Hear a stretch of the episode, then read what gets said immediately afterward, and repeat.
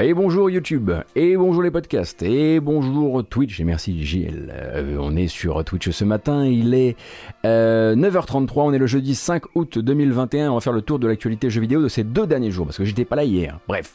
Euh, alors évidemment, il y a un gros gros point Activision Blizzard à faire, et comme la dernière fois, comme vendredi dernier, comme sur la VOD de vendredi dernier, j'invite les gens qui viennent d'arriver via YouTube à se reporter au chapitrage, parce qu'on va pas commencer par ça.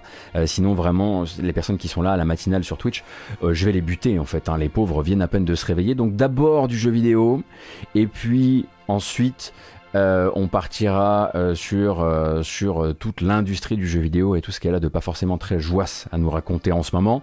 donc d'abord, effectivement, on va faire un petit peu, voilà, on va se balader du côté de chez Sony et peut-être même du côté de chez Sucker Punch. On va reparler de PSVR 2, même si c'est pas encore son, son, nom officiel. on discutera de Game Pass, hein, puisque je ne peux pas vivre sans mon chèque évidemment, et même de Street Fighter 5, même si je n'y connais rien. ensuite, on aura l'occasion effectivement bah, de se pencher en long, en large et en travers sur tout ce qui a trait à Blizzard, en tout cas Activision Blizzard King ces trois derniers jours, deux derniers jours. On discutera d'Embracer qui a encore acheté 8 studios, juste comme ça, hein, euh, entre la entre la, entre la poire et le fromage, dit-on Je ne sais plus, je me souviens plus. Euh, et puis ensuite, euh, on parlera d'une grosse lecture importante chez Polygon et on regardera évidemment les bandes annonces euh, que je vous destine pour ce, ce mois d'août. Et voilà, les jeux qui sortiront dans les, dans les temps à venir. Mais d'abord, un truc un petit peu plus général qui parle à tout le monde. une annonce qui est tombée hier, qui vient de Sony, de PlayStation, de Sucker Punch. L'apparition d'un mode standalone, donc autonome pour le multi joueur de Ghost of Tsushima qui a une bande-annonce. On va en parler d'abord et puis ensuite je vous détaille tout ça parce qu'avant c'était un mode gratuit hein, pour le jeu que vous aviez acheté et évidemment quand ça devient indépendant, si vous décidez de ne prendre que ça, ça devient payant et on va discuter un petit peu de tout ce que ça contient et de pourquoi c'est payant aussi. Juste après, si j'appuie sur ce bouton, normalement ça marche, normalement, parfois ça rate. The gods of sun and storm proposed a competition. Rival bands of ghosts would challenge the armies of the underworld in their honor. Whichever side could halt their foes' infernal assault first would earn glory and reward. Alors oui, c'est du gameplay. C'est du gameplay donc du nouveau mode Rivals qui va venir s'ajouter, euh, que vous ayez euh, accès au multijoueur par votre euh, copie du jeu ou par le futur mode multijoueur indépendant, qui va venir s'ajouter au mode Ghost of Tsushima Legends, qui est le multijoueur de Ghost of Tsushima. Et donc qu'est-ce que c'est que Rivals? Eh bien non, ce n'est toujours pas du PVP, c'est en fait du PVP-VE. Vous allez jouer en deux équipes qui vont toutes les deux se battre contre des hordes d'ennemis, de yokai, et c'est au score que se gérera hein, euh, l'équipe qui euh, l'emporte, qui emporte la manche. Évidemment, les joueurs aimeraient forcément euh, avoir du vrai PVP avec le, mode, le, système de combat du jeu, mais ça n'a pas l'air d'être pour tout de suite. Hein. Malheureusement, je suis au regret de, au regret de vous le. Oh là, on avance un petit peu trop dans les, dans les news. Euh, au regret de vous le dire. Donc, qu'est-ce qui se passe exactement? En gros, à partir donc du lancement de la Ghost, de Ghost of Tsushima Director's Cut, donc la version donc PS5 qui contient aussi le DLC sur l'île de Iki, euh, vous allez avoir accès donc à ce Ghost of Tsushima Legends de manière autonome. Vous n'avez pas à acheter le jeu, vous pouvez acheter juste le mode multijoueur et euh, vous pourrez donc le payer 20 euros. 20 euros donc pour voilà, se permettre, comment dire, euh, Ghost, euh, Sony et Sucker Punch se permettent en fait de créer ce qu'on appelle un nouveau point d'entrée. Euh, point d'entrée pourquoi? Parce qu'il y a des gens qui pourraient se dire tiens, je vais d'abord goûter au multijoueur, et puis si j'aime le multijoueur, eh bien je peux toujours faire une mise à niveau vers le jeu complet. Et donc mise à niveau vers le jeu complet qui permettra, avec votre investissement de base de 20 euros, eh bien si vous êtes sur PS4, parce que c'est un mode qui existe aussi sur PS4, eh bien de rajouter 50 euros hein, pour pouvoir avoir votre, prix final de 70 euros pour votre jeu, et puis si vous êtes sur PS5, de rajouter 60 euros pour avoir votre Director's Cut PS5. Voilà. En gros, c'est comme ça que ça va se passer, et c'est comme ça que euh, Sony compte bah, essayer de redonner de la valeur en fait à ce mode multijoueur qui a été ajouté gratuitement pour les possesseurs du jeu après la sortie du jeu. Donc c'est aussi une manière de dire, alors oui on sait qu'on recommercialise un jeu qui est sorti il y a seulement un an, qu'on essaie quand même de le faire à plein pot, mais comprenez bien quand même que depuis on a quand même ajouté euh, ce mode multijoueur et effectivement en ajoutant euh, ce standalone, ça leur permet aussi de réveiller dans la tête des gens euh, l'existence du mode et sa valeur on va dire là-dedans. Alors il faut savoir que le mode multijoueur ne va pas juste accueillir ce nouveau mode Rivals, mais va aussi être retravaillé en profondeur. C'est-à-dire qu'à partir de 20, euh, du 20 août, vous allez avoir donc le mode Ghost of, Tsushima Legends comme il existe, avec donc euh, vous allez avoir votre progression sur les quatre classes de personnages euh, et du loot, etc. Déjà, ils vont retravailler cette progression pour qu'elle soit plus intéressante pour les joueurs qui jouent longtemps, donc avec plus de contenu au, au niveau, plus d'équipement, etc. Et donc ça c'est pour le 20 août et le 3 septembre viendra se brancher dessus, que vous ayez acheté le mode ou que vous ayez votre mode par euh, jeu par le jeu de base, euh, viendra s'ajouter ce mode Rivals qui va venir comme, comme ça approfondir les choses et enfin ajouter plus de possibilités. Et ensuite le studio s'engage pendant les trois semaines qui suivent la sortie du mode Rivals à continuer à sortir euh, du contenu, toujours gratuitement hein, évidemment, enfin sans, frais supplémentaires, pour le pour le multijoueur. Donc encore une fois, Sony avait une occasion d'avoir quelque chose d'assez clair et ils ont préféré recompliquer derrière avec des mises à dans des mises à niveau. Euh, donc ce que vous avez simplement à, garder en tête, c'est que si vous avez envie de goûter au multijoueur de Ghost of Tsushima avant de vous acheter le jeu complet, vous pouvez tout à fait le faire. Vous allez payer 20 euros et ensuite, si vous voulez le reste du jeu, vous pourrez rajouter la différence selon que vous êtes sur PS4 ou sur PS5. Voilà, c'est en gros euh, ce qu'il faut mémoriser de tout ça. En gros, autant acheter en boîte la Director's Cut quand elle baissera de prix. Alors oui, effectivement, hein, bah, la, version boîte sera de toute manière toujours la meilleure solution pour vous. Euh, du coup, euh, du coup, euh, oui, bien sûr que le but là, c'est peut-être aussi, mais il faut, savoir que Sony a une, arme aussi hein, contre les versions boîte. Hein. ça s'appelle la All Digital Edition. C'est-à-dire qu'ils ont réussi à écouler on n'a pas tous les chiffres, mais ils ont réussi à écouler quand même beaucoup de consoles qui n'ont pas de lecteur de disques et qui du coup sont, comment dire, esclaves des prix de, du PS Store. Et c'est peut-être là aussi qu'ils vont essayer de, faire un maximum de, de retour sur investissement avec, avec ce Tsushima qui s'est en plus déjà euh, plutôt bien vendu. Hein, vous le savez, on sait euh, euh, déjà que voilà, la licence a pris un certain poids chez PlayStation, qu'ils sont en train de travailler sur une adaptation au cinéma. on sait que Sucker Punch est également au travail sur, sur un, nouvel épisode, ça on l'a bien compris, ça n'a pas été officialisé véritablement, mais ça a été intimé plusieurs fois durant des interviews. mais du coup, voilà, ils vont essayer de le rentabiliser un max. Du coup, question, si tu l'as sur PS4, est-ce que tu peux avoir ta version PS5 gratos ou tu l'as dans l'os? Alors non, hein, la poule cave. Depuis le début, ce sont des mises à niveau hein, euh, quand tu es euh, euh, quand tu es sur quand tu es sur PS4 parce que ce n'est pas, pour rappel, la Director's Cut uniquement, euh, ce n'est pas uniquement une mise à jour technique. Euh, tu vas payer 20 euros pour, le contenu additionnel, donc une nouvelle île, plus 10 euros de mise à jour technique parce qu'ils estiment que ce n'est pas, ce n'est pas une mise à jour technique classique, euh, que c'est de la, mise à jour technique premium et qu'elle mérite 10 euros. Donc la, la mise à niveau de PS4 à PS5 te coûtera 30 euros. Et voilà. Quid du PC Effectivement, euh, est-ce que euh, le jeu pourrait arriver un jour sur PC Ils auraient tout intérêt à en faire le prochain. On sait que c'est, on sait dans les cartons. Après, il faut toujours se donner ce délai-là. Euh, je pense qu'on pourra avoir cette discussion à l'été 2022. Ou 10 balles si tu t'en fous de l'extension, effectivement, Papa Mouette. Azovic, merci. Quentin, merci. Satoriwa, ainsi que Swell Beloved. L'autre est Gizmo. Euh, merci, hein, je, rattrape un petit peu les soutiens à la chaîne. Merci beaucoup. Donc ça c'est pour Tsushi Multi, on va l'appeler comme ça pour, euh, pour, le temps de, cette matinée. Et puis ensuite d'autres informations qui sont plus là, euh, du coup, euh, ça se range plutôt dans la rumeur et la rumeur qui commence à prendre du poids et, des, et des demi-confirmations. Hein. Vous savez que le PSVR 2, c'est pas son nom officiel, hein. on pourrait l'appeler le PS5 VR si on voulait, hein, puisque c'est un casque de réalité virtuelle que Sony dévoilera l'année prochaine et qui est exclusif à la PS5 vous savez donc qu'on a déjà vu un petit peu les concepts des manettes, qu'on a déjà eu quelques informations sur ce, que le casque contiendra en matière de technologie. Et désormais, on a donc des indiscrétions qui nous viennent d'une chaîne YouTube qui s'appelle PSVR Without Parole. Et donc, c'est un, un YouTuber qui a manifestement réussi à capter une présentation d'une heure trente destinée aux développeurs de jeux PSVR.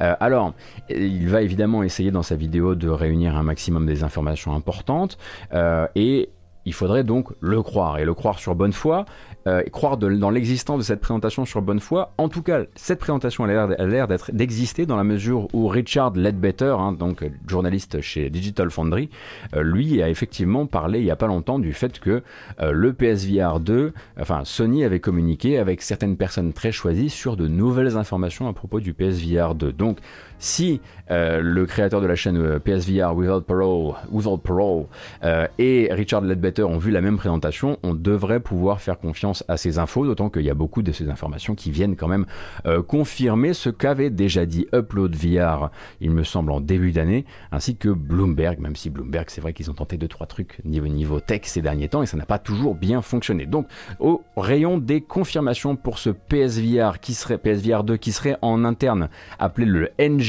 VR, donc New Generation VR. Euh, donc des dalles OLED en 2000 par 2040 par œil, donc ça fait du 4000 par 2040 pour euh, l'intégralité de la, de la dalle. Donc toujours ce fameux euh, rendu euh, fovéal qui permettra donc de traquer la position du regard de l'utilisateur et d'adapter en temps réel la finesse de l'image là où vous ne regardez pas dans votre vision périphérique, dans le but évidemment de dégrader ce que vous ne regardez pas et donc euh, d'alléger les calculs. Donc ça le rendu fovéal c'est un des graals de la réalité virtuelle de demain. Hein. Beaucoup, de, beaucoup de casques et beaucoup de développeurs s'y intéressent beaucoup. toujours donc confirmation pour ces manettes qui seraient donc des manettes attitrées, non pas les PS Move, avec du retour haptique inspiré des proposées par les manettes de DualSense, les manettes de la PS5, pardon. Euh, les gâchettes adaptatives également seraient de la partie, puisque c'est un peu l'avantage concurrentiel actuel, euh, d'un point de vue machine évidemment, pas d'un point de vue catalogue de Sony, euh, mais aussi donc ce fameux moteur de retour haptique qui serait situé dans le casque, donc pour permettre tout à la fois de nouveaux vecteurs de sensations qui soient à disposition des développeurs, mais aussi, et c'est là que ça devient intéressant, moi j'avoue que j'avais pas, j'avais pas percuté là-dessus, percuter, retour haptique, n'est-ce pas euh, C'est que du coup, la possibilité d'avoir des retours haptiques vis-à-vis de vos tempes, par exemple, pourrait aider à servir de contre-mesure contre la cinétose dans certains cas. Et ça, j'avoue que bah, forcément, euh, j'aimerais euh, voir ça en, action sur certains de mes amis qui euh, galèrent pas mal dès que ça va un peu vite et dès que les, référentiels de vitesse sont un peu proches dans certains types de jeux. Donc, effectivement, l'idée d'utiliser le retour haptique d'un point de vue point de vue crânien est assez intéressant, assez intéressante, pardon. Et d'autres infos aussi, parce que ça, c'est les confirmations, c'est les choses dont on avait déjà entendu parler via Upload VR principalement. il semblerait en fait que le rendu fovéal, euh, donc cette mise, à, enfin, cette mise, on va dire, à l'échelle des, détails, euh, selon l'endroit où vous regardez dans le casque, donc avec du tracking de votre, de votre regard, euh, serait également branché sur une mise à l'échelle de la résolution. Donc il n'y aurait pas que les détails qu'on dégraderait autour de l'endroit où vous regardez, on ferait aussi de la résolution dynamique de manière à vraiment avoir des résolutions différentielles de l'image selon où vous regardez. Donc ça permettrait d'alléger encore plus les calculs et du coup bah, aux développeurs de se lâcher un petit peu plus encore sur ce casque, euh, sachant évidemment que bah, côté puissance, hein, c'est la PS5 qui, qui gérera euh, tous les, tous les calcul, hein, ça n'a rien d'un casque autonome. Et du côté euh, des manettes, euh, il s'agirait a priori de les distribuer d'office avec le casque comme un pack, hein, comme le font d'autres constructeurs de, dispositifs de réalité virtuelle. Et donc ça permettrait d'enfin mettre à la retraite les PS Move qui ne seraient plus du tout concernés hein, dans, cette, dans ce nouveau pack casque plus contrôleur. Euh, on parle aussi d'un truc qui se fait de plus en plus sur les contrôleurs de réalité virtuelle. On parle de contrôleurs qui auraient aussi des capteurs qui permettrait de mesurer la distance entre vos doigts et la surface des boutons, de manière à pouvoir interpréter en jeu la position de vos doigts. Hein. ça se voit beaucoup, donc il semblerait que ces nouvelles manettes dont on n'a pas encore le nom euh, soient également équipées de ceci. Alors côté jeu, euh, l'heure semble être euh, manifestement selon Sony et selon cette présentation qu'aurait capté cette chaîne YouTube, l'heure serait à juguler en fait la prolifération des expériences courtes en réalité virtuelle au profit de jeux longs. Et pourquoi au profit de jeux longs Parce qu'on se semblerait que Sony encourage principalement à faire des jeux qui soient des jeux hybrides et qui aient à la fois une version classique euh, tout à fait correcte, enfin tout à fait correcte, tout à fait réussie, et une adaptation totale à la réalité virtuelle. En gros, leur, leur axe de communication là, c'est Resident Evil 7. C'est de dire simplement, regardez, ça, ça a marché ça c'est pas un petit truc que vous faites en c'est pas un truc qui se finit en, une heure c'est pas un truc qui perd de sa qui perd de sa saveur euh, très très vite.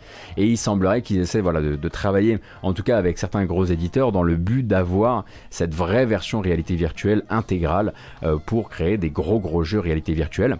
Et il y a également a priori toujours selon cette, euh, cette présentation là, ça mentionne en fait l'existence de plusieurs projets de remasterisation de jeux PSVR pour ce PSVR 2, toujours pas le nom euh, officiel. Euh, donc on partirait déjà sur une génération, la, voilà, des remasters PSVR vers PSVR 2. Est-ce qu'il faut y lire du coup, euh, comment dire, un synonyme d'une non-rétrocompatibilité du casque PSVR 2 avec les jeux PSVR ça, évidemment, ce n'est pas dit, ce n'est pas exprimé dans cette présentation, mais faut, faut se préparer à ce que quelques, à mon avis, quelques euh, gros, euh, gros cadors du PSVR, euh, du coup, aient une version à part pour, pour PSVR 2. Alors le camp, évidemment, n'a pas trop changé. Hein. Sony l'a déjà dit, Sony ne veut pas parler de ce casque et de ses contrôleurs en 2021, ça ne les intéresse pas. Ils disent qu'ils en parleraient, ils disaient qu'ils en parleraient en 2022, et là, selon toujours cette présentation à destination des développeurs, et, et pour peu évidemment euh, que euh, le rapport qui nous en est fait euh, soit correct. on partirait donc sur une communication du casque et des contrôleurs en début d'année pour une sortie et une commercialisation en fin d'année 2022.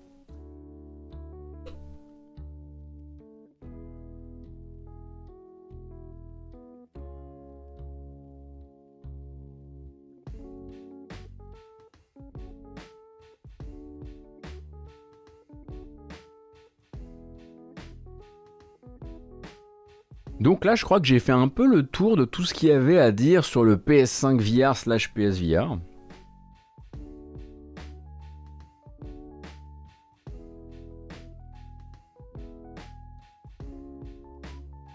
Mais bon, au moins, hein, les classiques sont là. Euh, évidemment, l'aspect DualSense des manettes.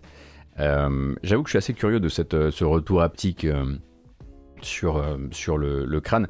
Faut bien comprendre que le retour haptique n'a pas la, pas la force de vous taper sur la tête. Hein, hein. c'est pas un marteau le machin. Je sais pas si vous avez déjà tenu une manette de PS4 euh, dans les mains, mais on, est sur des, on est sur des expressions de vibration quand même qui sont très fines. Hein. Euh, c'est comme si vous me disiez, parce que je vois sur le chat, il y a des gens qui disent que ça, peut être mauvais.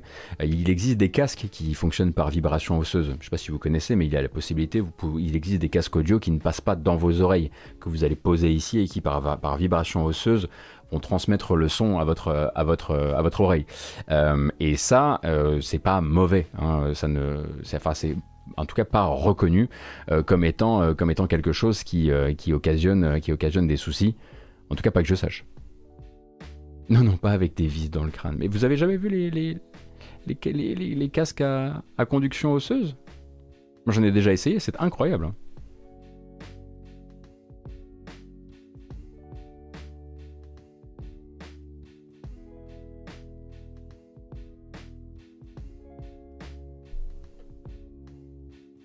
Recommande à l'occasion, si vous avez l'occasion d'en essayer un, d'en essayer un, c'est assez incroyable. Et en plus, bah, du coup, bah, votre oreille à côté de ça, elle est libre, du coup, vous entendez les gens. C'est...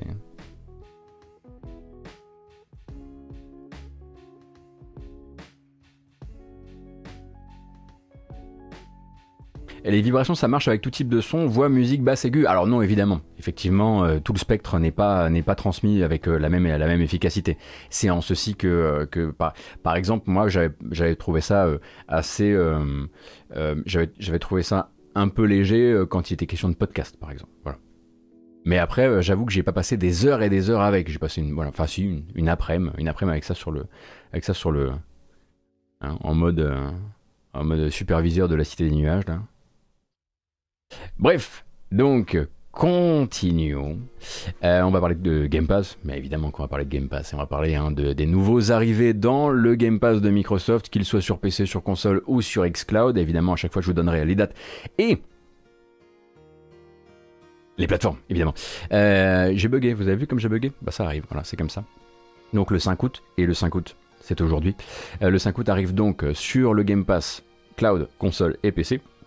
Un jeu que j'aime beaucoup, que j'aurais voulu vraiment approfondir parce qu'il le méritait. C'est le dernier jeu à date de Pastec Games, Curse of the Dead Gods. Du coup, je vous ai remis la bande-annonce, histoire de vous remettre un peu dans l'ambiance.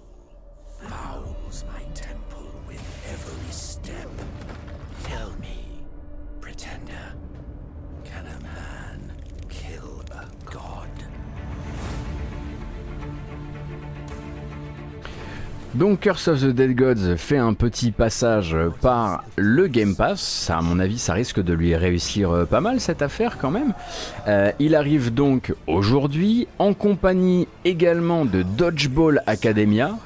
Vous voulez dire qu'il y aurait un autre jeu de balle aux prisonniers qu'il faudrait que j'essaye? Alors je le connais pas Dodgeball Academia, donc euh, pourquoi pas Alors, on refait un petit focus rapide sur Curse of the Dead Gods. Ça ressemble à Hades vu de loin. C'est beaucoup plus martial et beaucoup moins. Euh, ça pardonne beaucoup moins que Hades. Euh, faut plus le voir comme un Souls dans le sens où il va falloir vraiment faire une très très bonne économie de vos roulades, de vos temps euh, de recover après une roulade, de ce genre de choses.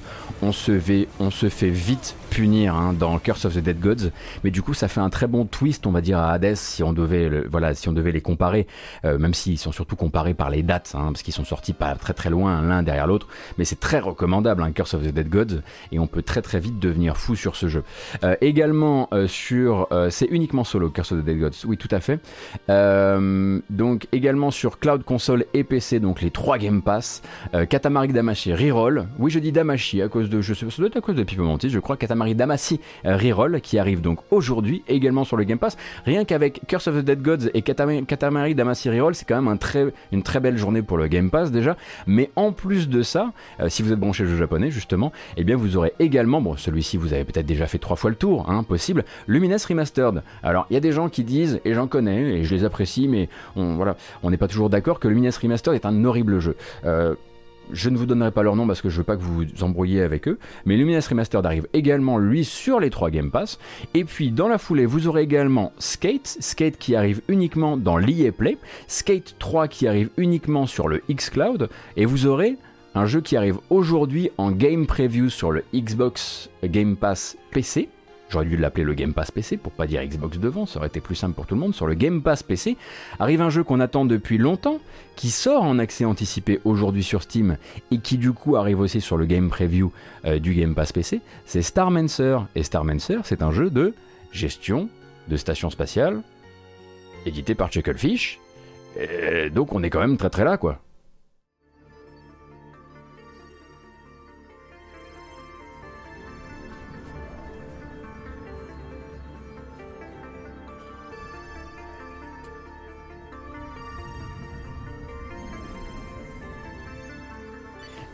Cette bonne annonce, il fallait être debout pour le futur game show de l'E3. Hein. On était là, nous. Hein. J'espère que vous vous en souvenez. Hein.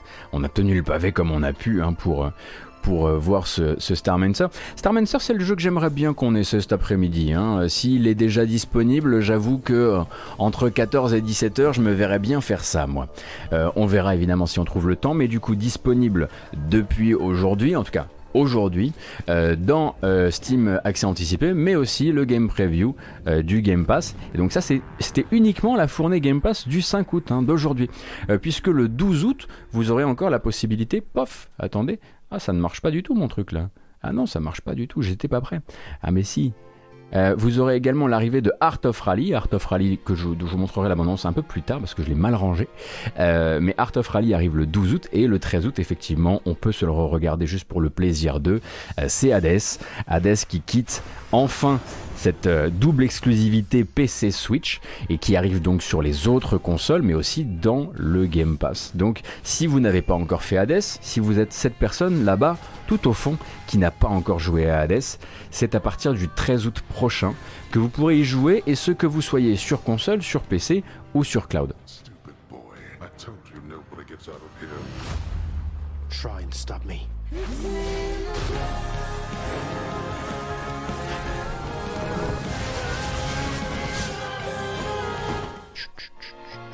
Point trop faux sur le spoiler.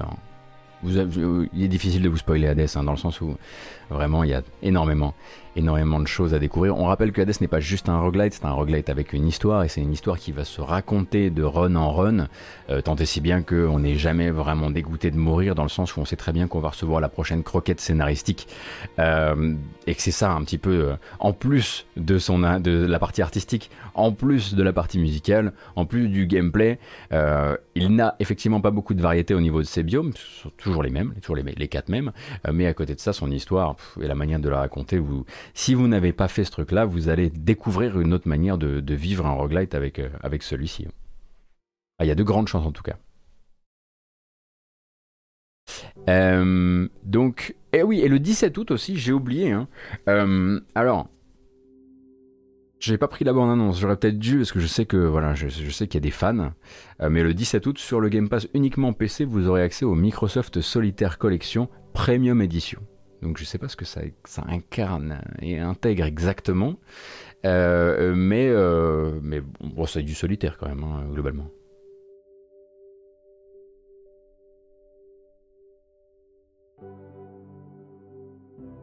C'est le solitaire mais sans les pubs. Oui, j'avais dit après en édition, ça veut surtout dire ça, j'imagine.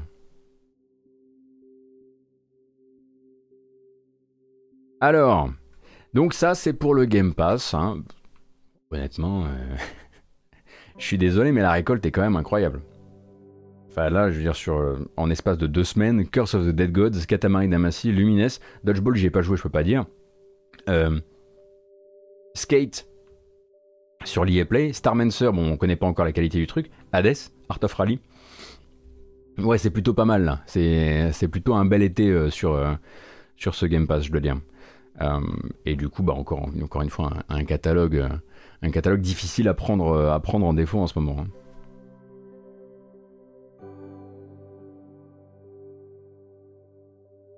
Est-ce que j'ai déjà parlé de Lemony's Gate qui sortira sur Day One sur le, euh, Day One sur le Game Pass? Oui, j'en avais parlé, euh, Masson. Est-ce l'année 1998 du Game Pass? C'est une bonne question. c'est vrai. C'est vrai que là, effectivement, tout le monde est, euh, tout le monde est, réuni. Alors nous sommes jeudi, effectivement, et comme le dit HK, c'est bien. Euh, non, pas HK, HK qui voudrait New Pokémon Snap sur le Game Pass. comme le dit Moontag, effectivement, à partir de 17h ce soir, j'aurais pu vous le rappeler plus tard, mais j'y ai pas pensé, donc c'est bien. À partir de 17h ce soir, vous aurez euh, A Plague Tale Innocence offert sur Epic Game Store. et, alors qu'il était offert juste avant sur le PS Plus. Hein. donc ça, voilà, il continue à faire, le, à faire la tournée.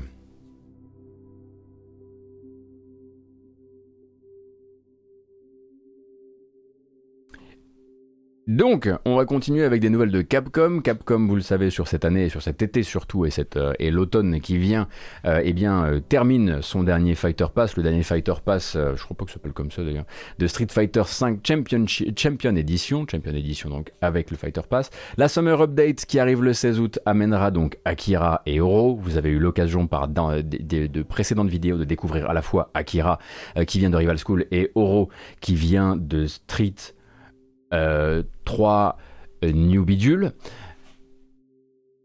C'est une matinale entièrement faite par un professionnel. Donc euh, vous n'avez pas le droit de dire quoi que ce soit à propos de ma connaissance des nomenclatures Capcom. Euh, je suis entièrement carré sur le sujet. On va continuer donc et surtout vous présenter le nouveau personnage, le dernier personnage, euh, en l'occurrence le, dernier inconnu, hein, c'était le cinquième, on ne savait pas exactement euh, quel était, ce, combattant, on va dire, mystérieux qui lui devait arriver pour l'automne. Désormais il a un prénom, Luc, et il a un cara design d'un mec qui s'appelle Luc, quoi. Hein, euh, honnêtement. Euh...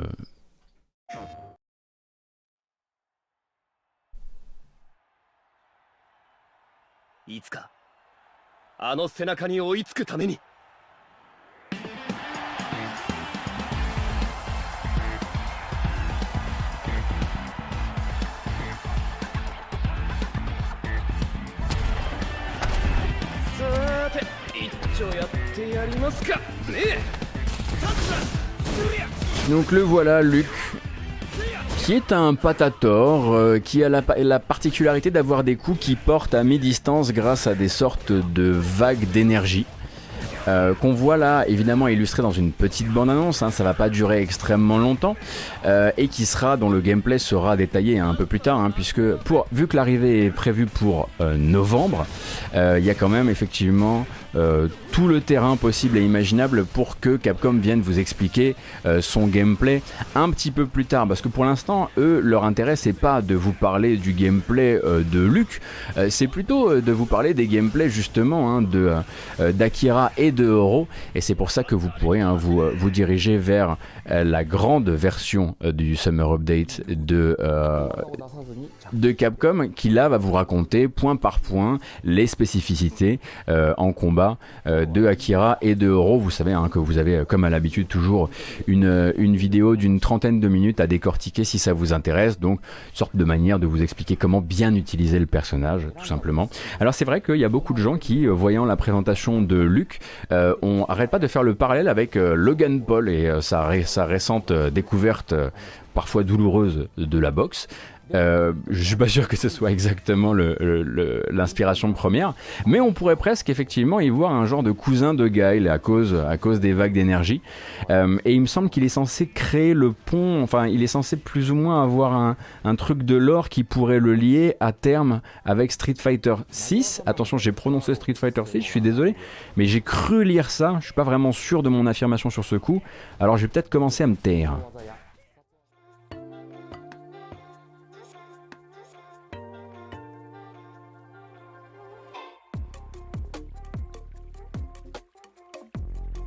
Pour info, Starmancer est déjà dispo sur Steam et le Game Pass, du coup c'est bon pour cet après-midi. Mais c'est bon ça Mais ça c'est très très bien ça Et du coup, ben, aussi bizarre que ça puisse paraître, hein, puisque c'est vrai que niveau euh, dilution dans le temps, euh, Street Fighter V a quand même été un modèle, euh, eh bien après ça, ce sera théoriquement l'heure pour l'équipe de Capcom de lever les mains du dossier et de passer à autre chose. À quoi?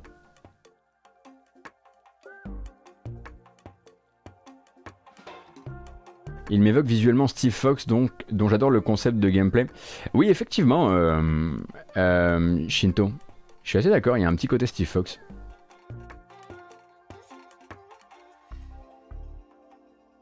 Six ans après, il faut parler du 6. Oui, oui j'imagine que c'est un peu le, c'est un plan. En tout cas, c'est ce que Luc a l'air d'intimer avec. Euh, est-ce que j'ai bien regardé les sourcils de Luc Mais qu'est-ce que vous me racontez? Quoi Il y a un teasing là-dedans? S'il y, a un teasing dans les sourcils du perso, je vous jure que je vais péter un plomb. Hein. Qu'est-ce qu'il a dans les sourcils?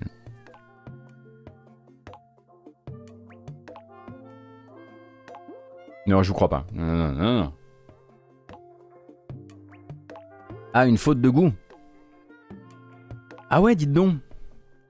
Ah oui, on dirait qu'il a des... On dirait des mèches de cheveux de rose sur les sourcils. Ah oui, non, c'est assez curieux. Je vous laisserai regarder de votre côté, hein, effectivement, parce que je suis sûr que vous allez décortiquer le gameplay de Luke avec, euh, euh, avec, grande, avec grand intérêt. Euh, eh bien, c'est parti c'est parti, hein, euh, je vous ai laissé le temps, là il est 10h06, je vous ai laissé le temps de vous chauffer un petit peu, on va partir sur euh, le gros segment euh, Activision Blizzard, et après ça, on reviendra sur des trailers de jeux vidéo, sur quelques news de rachat aussi par-ci par-là, mais allez hop, on y va. On y va, hein. donc l'annonce choc de la journée de mardi, on était donc le 3 août, c'est donc ce communiqué officiel de Blizzard euh, qui annonce le départ à effet immédiat de son président Jay Allen Brack. Donc Jay Allen Brack qui était présent dans l'entreprise depuis 16 ans euh, et qui était euh, président de Blizzard depuis 2018. donc une semaine et demie après le début de la tempête, l'État de Californie contre Activision et après tout ce qu'on retraçait justement un vendredi dernier dans notre résumé. Si vous avez, parce que là je vais pas pouvoir tout refaire évidemment, il y a sur la chaîne YouTube un résumé de vendredi. On a fait une Où j'ai essayé d'expliquer un maximum de choses. Euh, donc c'est finalement celui qu'on nomme souvent par l'acronyme JAB, J. Allen Brack, euh, qui fera office de plus gros fusible d'un point de vue public, en tout cas d'un point de vue image extérieure. Alors officiellement, euh, J. Allen Brack s'en va quérir de nouvelles aventures ailleurs, évidemment. officieusement, on a rarement vu mandat plus tumultueux hein, pour un président de studio, ou en tout cas d'un studio de cette taille-là, que celui de J. Allen Brack.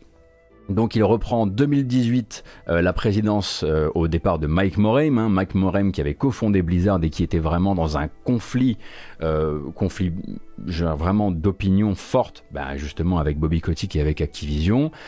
donc lui c'est le pont historique de Blizzard, il laisse la place à Jay Allen Brack et Jay Allen Brack en fait bah, va vraiment incarner le visage de la crise, hein. donc et des nombreuses crises, donc la crise des chiffres de WoW qui décline hein, au niveau nombre de joueurs, même s'ils arrivent à leur prendre plus d'argent, il y a moins de joueurs euh, actuellement sur WoW. C'est aussi la crise de la liberté d'expression quand Blizzard euh, décide de punir Blitzchung, donc joueur de Hearthstone qui s'exprime en faveur, du soulèvement populaire de Hong Kong. Euh, la grosse boulette de communication Diablo Immortal qui n'aurait jamais dû être là dans cette BlizzCon et qui a créé ce que ça a créé. Le naufrage Warcraft 3 Reforged, la fermeture d'antennes en France et aux Pays-Bas, la crise des salaires au sein du studio et enfin l'explosion euh, d'une culture toxique dont, euh, dont il n'était certes pas euh, l'instigateur, vu qu'elle date de bien, de bien nombreuses années avant qu'il ne soit président de la société, mais qu'il n'aurait pas non plus aidé à éradiquer durant ces dernières années. Donc le CV est assez dramatique, c'est sûr, c'est un sale bilan, et enfin, enfin, il faut bien aussi se dire que c'est un garçon qui a certainement perdu plus de batailles face à Activision qu'il n'en a gagné face à Activision de plus en plus gourmand, pressant, et en fait, hein, la plupart des choses que j'ai listées à l'instant euh, peuvent être tout à fait facilement rattachables euh, à Activision. Hein, euh, que ce soit pour euh, Warcraft 3 Reforged, où c'est clairement effectivement les coupes budgétaires d'Activision qui sont en cause, Diablo Immortal, le besoin d'Activision de se tourner vers le marché chinois, Blitzchung, le besoin d'Activision de se tourner vers le marché, chinois, etc. La crise des salaires, j'en parle même pas. Bref, je dis pas que c'est un homme de paille, Jalen Brack, hein, il, a probablement raté pas mal de choses, notamment au niveau de l'entretien de sa culture d'entreprise Hein, on le sent ces, dernières semaines, euh, mais clairement, bah voilà, euh, probablement quelqu'un qui n'a pas réussi euh, bah, à faire à faire bloc suffisamment contre Bobby Kotick. Bref. Pour le remplacer, c'est là que ça devient particulièrement gourmand. Activision a donc désigné non pas une mais deux personnes, un duo co-gérant de la société. D'un côté, on va trouver Mike Ibarra, donc longtemps resté chez Xbox et arrivé chez Blizzard en 2019 seulement euh, en tant que vice-président, vice vice-président pardon, euh, attaché aux plateformes. En gros, Mike Ibarra, si vous voulez, c'est devenu Monsieur BattleNet hein, ces dernières années. Et de l'autre, un symbole dont, Bobby Kotick a plus besoin que jamais, un Jen O'Neill, qui elle est ancienne présidente de Vicarious Visions. Donc Vicarious Visions, c'est les développeurs de Crash, la Ensign Trilogy, de Crash 4, de Tony Hawk Pro Skater 1 plus 2 et maintenant de Diablo 2 Resurrected. C'était un studio Activision qui a été internalisé à la va-vite dans ces derniers mois dans Blizzard. Et en fait, depuis janvier, elle était devenue responsable du développement sur Overwatch et Diablo. Euh, donc en gros, lundi, Bobby Kotick avait deux problèmes. Il avait d'un côté une affaire explosive de sexisme et de discrimination au sein d'un des studios de jeux vidéo les plus célèbres du monde, et de l'autre, il avait une société en perte de vitesse euh, qui se débattait très certainement pour ne pas devenir un énième studio Activision, condamné un jour probablement à bosser pour Call of Duty. Mais Bobby, il est un peu comme la banque. Il gagne à chaque fois. Donc, d'une pierre deux coups, c'est Brack qui est symbole de cet ancien Blizzard qui se débat. C'est Brack qui s'en va. À sa place, il met donc un homme et une femme, symbole, euh, et il crée une image de changement à l'extérieur, et en même temps place des gens qui n'ont pas de vieilles allégeances à Blizzard, au Blizzard des grandes heures, et ni à ce que le studio représentait. Donc, il a désormais un contrôle euh, tout à fait, euh, tout à fait euh, total sur Blizzard. Et maintenant, bah, qui pourra bien l'empêcher de faire ce qu'il veut, sachant que le dernier, le dernier gars en date qui faisait un peu résistance parce qu'il était président de Blizzard et qu'il avait quand même passé 16 ans de sa vie chez Blizzard, c'était Bragg justement. Vicarious Vision, c'est seulement la trilogie Crash plus Tony Hawk. Oui, désolé, j'ai dit Crash 4. Crash 4 n'est pas un jeu de chez Vicarious Visions.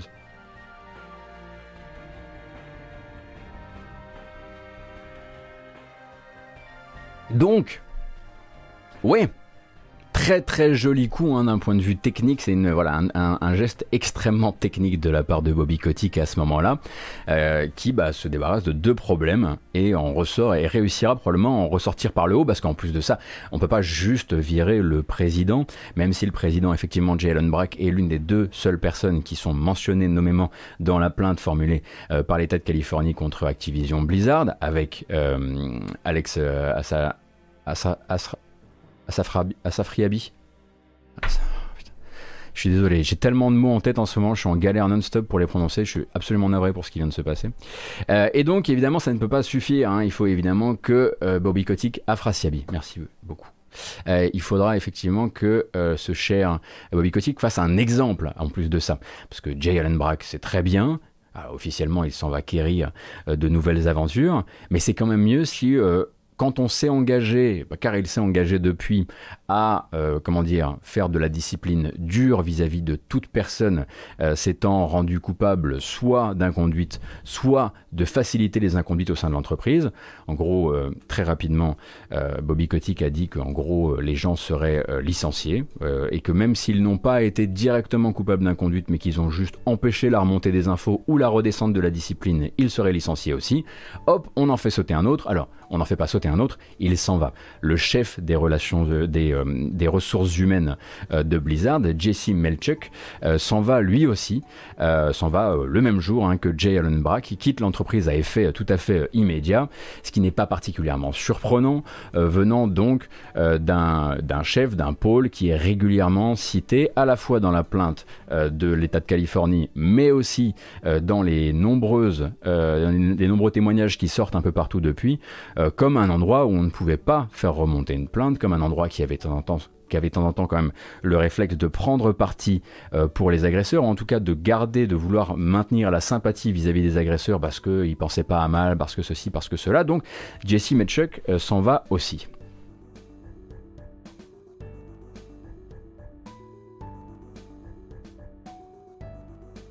Donc ça c'est pour euh, le mercato, on va dire euh, actuel.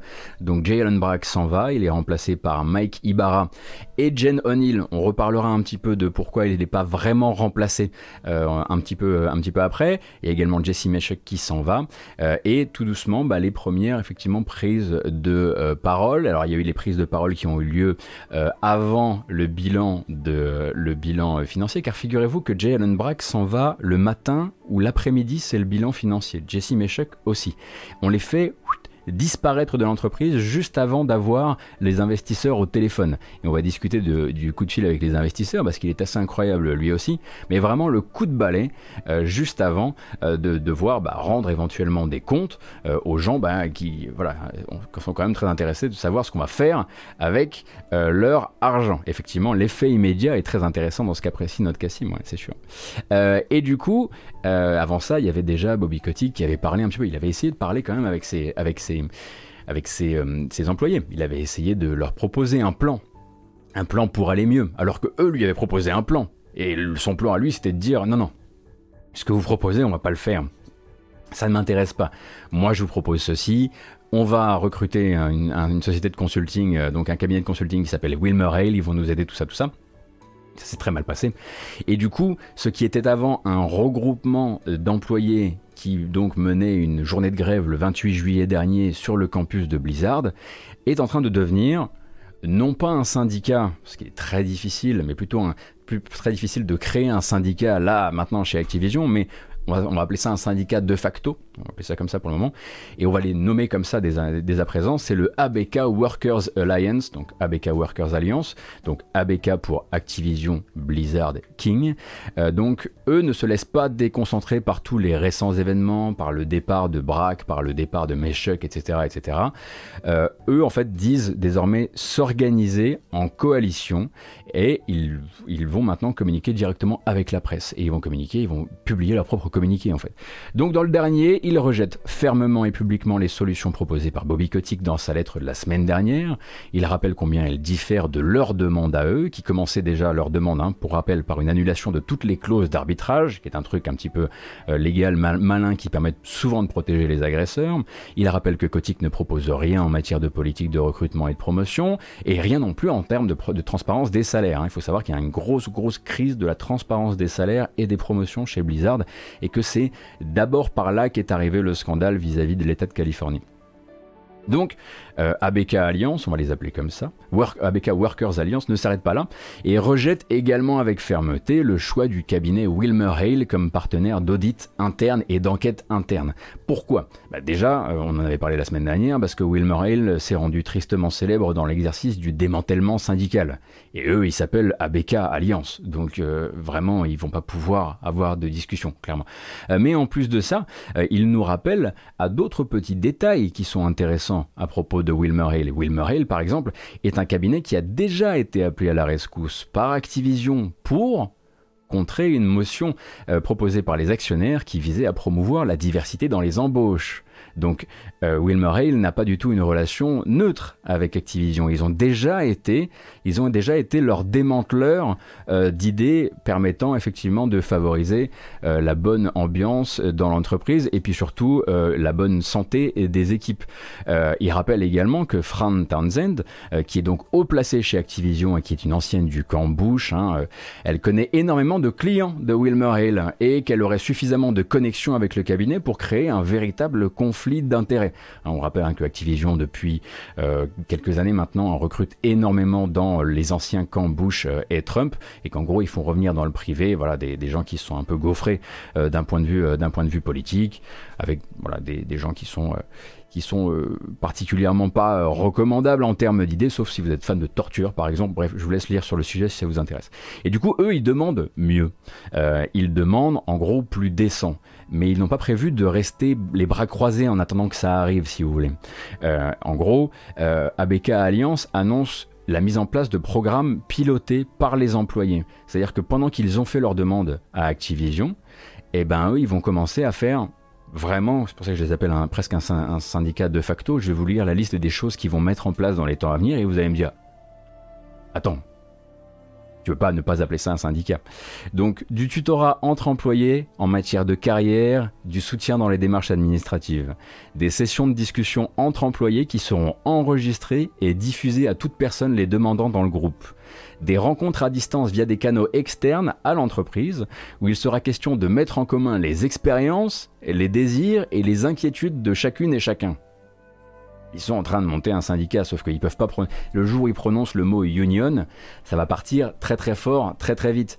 Mais là, ils sont déjà en train de s'organiser plus que jamais. On n'est plus sur des lettres ouvertes, euh, si vous voulez. On est vraiment sur ils, sont en train de monter leur propre organisation de support, de blocs, euh, de travailleurs et de travailleuses d'Activision Blizzard. Donc on en parlera désormais ici dans la matinale comme ABK Alliance si ça vous va, parce que je pense qu'on peut, on peut euh, donner cette dignité-là à cette organisation.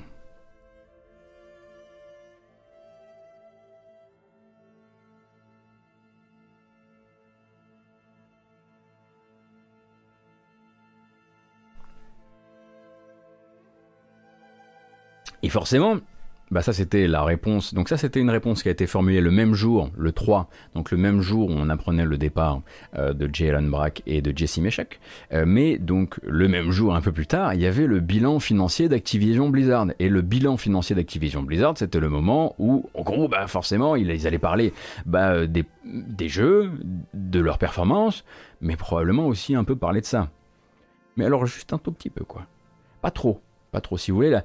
La, discussion avec les investisseurs est restée bien business. En gros, un bilan, comment ça se passe? D'abord, on fait le bilan du trimestre qui vient de s'écouler. Ensuite, on fait les projections euh, financières, également les projections sur le calendrier. Euh, donc, c'est là qu'on dit aux investisseurs, alors on vous, rassure par exemple que eh ben, le Call of Duty sortira bien en fin d'année, et ce, indépendamment des affaires actuelles. Et puis ensuite, il y a un appel. Un appel, euh, c'est une espèce de grand conférence call que chacun est libre d'écouter et c'est public. Hein. Vous pouvez l'écouter aussi. Euh, donc, il existe des transcriptions intégrales sur Internet. Si vous avez envie de le lire, c'est assez édifiant parce que, par exemple, euh, de toute cette discussion entre Bobby Kotick, c'est les, les, quelques personnes sous ses ordres qui sont vraiment très haut placées et les investisseurs, on parlera que vraiment deux fois de tout ce qui est en train de se passer actuellement, que ce soit le départ de Jay Allen Brack, qui n'est pas cité une seule fois de tout l'appel, euh, de Jesse Meshuck pas cité non plus, euh, comme la plainte euh, formulée par l'État de Californie ou l'organisation actuelle des travailleurs sous le nom ABK Workers Alliance, tout ça on n'en parle pas. en gros, il y a deux questions un peu timides qui vont être formulées sur le sujet. Je vais vous en citer une qui est celle la plus représentative de la discussion et du ton de la discussion. Qu'avez-vous prévu pour changer les choses Et tant que j'y suis, est-ce que vous pouvez élaborer sur l'effet des événements récents sur la productivité et éventuellement sur le planning des sorties d'Activision? Donc si vous voulez, on a une force de travail qui s'organise, qui monte une alliance, qui rejette les premières décisions et déclarations de Bobby Kotick, et le maximum que parviennent à produire les investisseurs en termes de questions sur leur investissement, c'était ça. Même l'an dernier, chez Ubisoft, euh, quand tout brûlait, hein, juste après, euh, juste après euh, l'explosion des, articles sur, sur la culture d'entreprise d'Ubisoft, on a quand même eu quelqu'un pour lever la main et dire, poser une question très importante, qui a, qui a jeté un froid mais qui a été balayé évidemment d'un revers de la main par Yves Guillemot, mais qui a posé la question, Yves Guillemot, est-ce que vous saviez Personne n'a demandé à Bobby Kotick est-ce que vous saviez. Personne ne lui a demandé d'ailleurs euh, est-ce que Jay Allen Brack savait. Euh, est-ce que on peut parler du fait que vous l'ayez euh, licencié, enfin qu'il soit parti à effet immédiat ce matin. Personne n'a parlé de ça. On a juste voilà, en gros parlé de bah, de business, hein, plus plus business que jamais.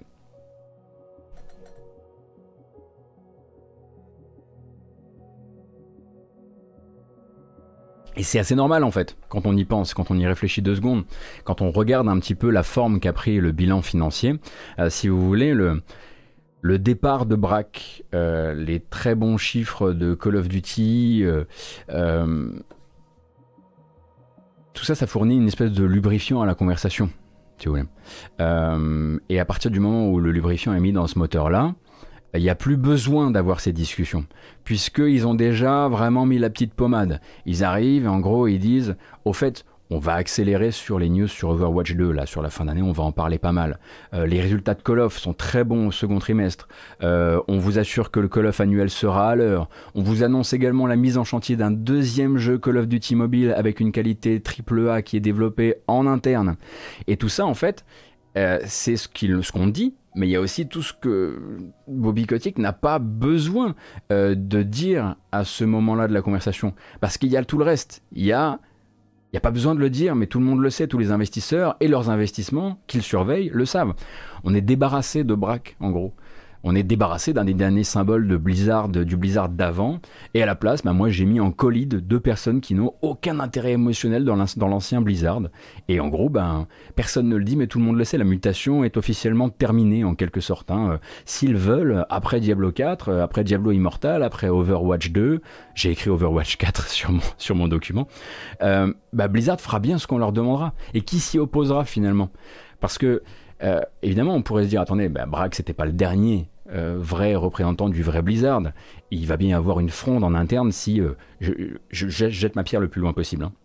Mais si par exemple, si par exemple on disait à Blizzard dans trois ans, bah, vous devenez un studio qui fait du Call of Duty, la, notre réponse ce serait de dire non mais attendez mais, mais tout le monde ça, ça va pas ça va pas passer ces gens-là, c'est des. Enfin, Blizzard, c'est un studio où les gens vont pour bosser sur la série Warcraft, sur la série Diablo, sur machin, ça ne pourra pas passer. Mais en fait, comme le fait très bien remarquer Jason Schreier hein, hier euh, sur Twitter, dans une telle boîte à un tel niveau de responsabilité, les titres, ça a un poids.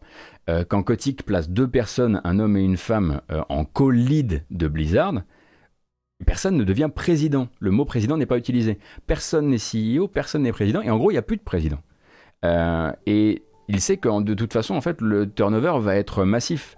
Il sait que les enquêtes internes dans lesquelles euh, il promet des licenciements en cas de verdict sans appel, elles risquent fort de tomber sur des cadres des vieux cadres, du vieux Blizzard, et il refera d'une pierre deux coups à ce moment-là.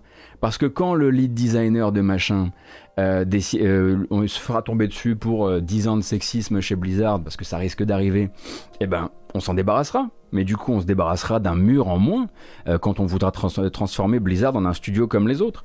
Et en fait, il sait aussi que quand il va transformer Blizzard en un studio comme les autres, les gens qui sont là actuellement en train de se battre pour l'âme de Blizzard, euh, pour avoir de meilleures euh, conditions de travail pour pouvoir travailler mieux du mieux possible sur WoW, euh, sur Diablo, sur Warcraft, etc.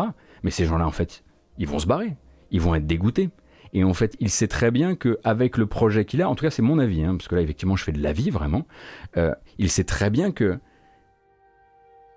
ces gens-là vont pas rester. Ils vont se tirer quand même. Alors pourquoi les soigner? On a juste à faire quelques effets d'annonce, on change un petit peu des gens sur le dessus, on va virer des gens qui nous posent problème en plus de ça pour faire évoluer les choses dans notre, notre optique. Et c'est pour ça qu'à mon avis, il ne donnera jamais euh, gain de cause euh, à ABK, euh, à ABK Workers. Alliance, pardon. Qu'est-ce qu'il y gagne, bien Ben, Blizzard est une est une société en immense perte de vitesse, alors que Call of Duty n'a jamais été aussi puissant. Call of Duty euh, euh, prouve que de nombreux jeux Call of Duty, euh, comment dire, qui se nourrissent les uns les autres, l'un premium, l'autre free-to-play, l'autre free-to-play mobile, ça crée quelque chose de très vertueux d'un point de vue financier. Et je pense que globalement, il n'est pas intéressé, lui, par un WoW en perte de vitesse, même pour un Diablo 4, quoi. Un Diablo 4 que tu vends une fois 60 balles et après quoi?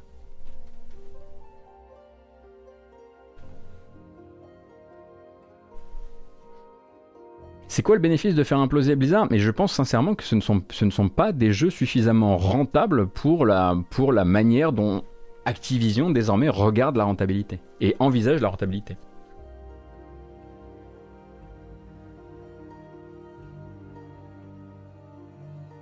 Et si vous voulez, par exemple, je pense que Diablo 2, Diablo 2 Resurrected sera peut-être, à mon avis, le dernier, euh, comment dire, dernier champ du cygne qui vient effectivement, qui est le produit d'une série d'une série d'alignement d'alignement de planètes. Le premier étant un crash de planète, hein, celui de Warcraft 3 Reforged, euh, et puis euh, et puis autour, euh, effectivement, l'arrivée de Vicarious Visions, le besoin de Vicarious Visions de se de, de représenter un maximum à ce qui venait d'arriver, etc. Mais je suis pas sûr que derrière, Bli, je suis pas sûr que derrière euh, Activision Blizzard soit très intéressé euh, pour, euh, pour continuer à faire des remakes de ce genre, des StarCraft ou des machins, ce genre de choses. Je suis pas sûr qu'ils soient particulièrement intéressés parce que vraiment c'est des, des, revenus, c'est un seul revenu, c'est une fois 60 euros quoi.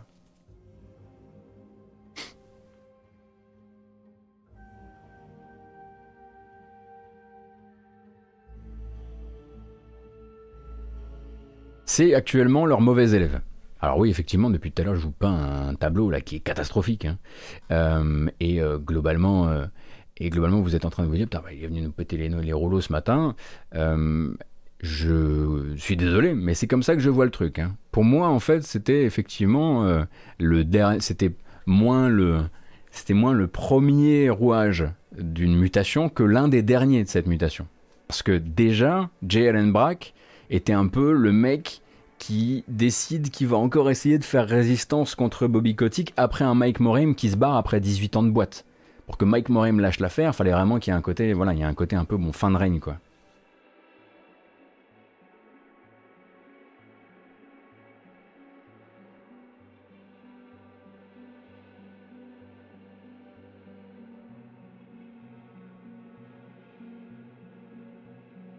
Et on n'a pas fini.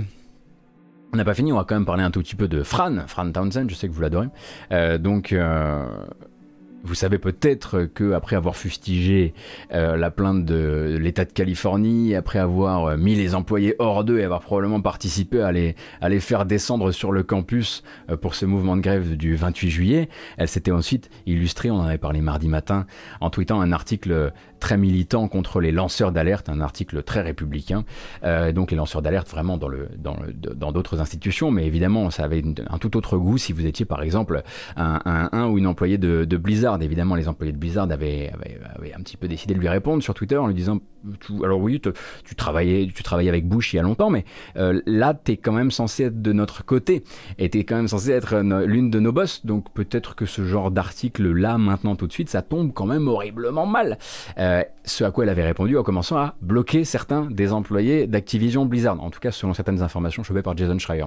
Euh, et du coup, on regardait un peu chaque jour, on disait tiens, il est encore là le tweet de Fran. C'est fou ça. C'est la grosse détente chez Acti. Eh bien c'était jusqu'à hier. Parce que depuis hier, c'est pas le tweet qui a sauté, c'est le compte. Euh, donc euh, Fran Townsend a fermé euh, son compte Twitter intégralement. mais voilà, évidemment, hein, les journalistes ont pris, ont pris contact avec Activision Blizzard et elle fait toujours évidemment partie de l'entreprise. Vous vous doutez bien que Bobby ne se séparera pas de ses alliés, Brian, Brian Bulatao, Fran Townsend, voilà, tous ces poteaux trumpistes et, et, bushistes, on va les appeler comme ça. ils vont rester en place évidemment. Mais du coup, elle a fermé son compte, elle a très probablement fermer son compte, très probablement parce que Bobby Kotick a dû la prendre entre quatre yeux et lui dire un truc du genre tu sais que les gamers savent lire aussi ou? Et du coup je pense qu'il a peut-être demandé à ce que euh, qu'elle considère que son compte Twitter était aussi le compte Twitter d'une des vice-présidentes de Blizzard en 2021 quoi.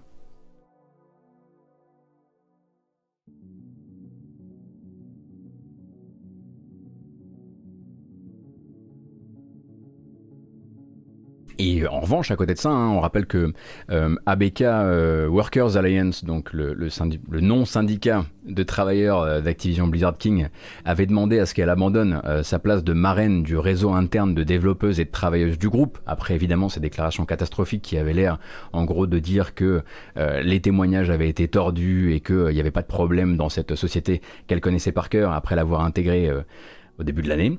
Euh, et de ce côté-là, c'est silence absolu, hein, évidemment. Hein. Elle n'a absolument pas abandonné sa place de marraine de cette initiative interne, euh, bah parce que euh, parce qu'en gros, vous pouvez partir du principe qu'il y aura, il y aura un certain niveau de discipline qui sera imposé sur les, les, les, les cadres d'Activision, mais peut-être pas du déshonneur non plus. Fermer un compte Twitter, c'est une chose.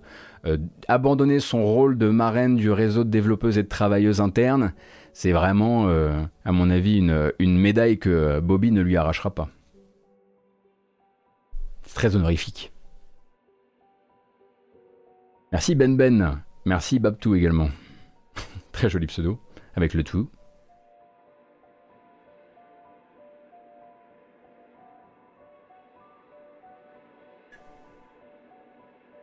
Ça y est C'est fini Alors c'est fini pour les affaires.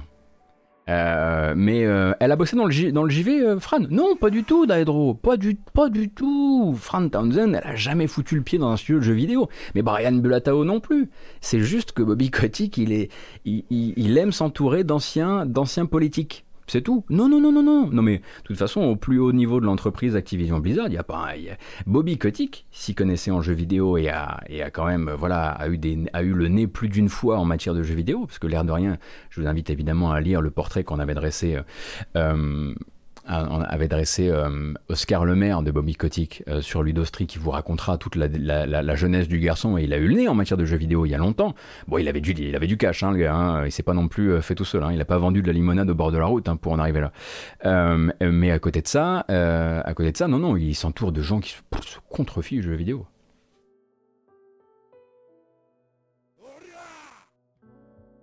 Merci beaucoup. Closer, Merci infiniment Closer, merci Killan, merci Vernon Subetex.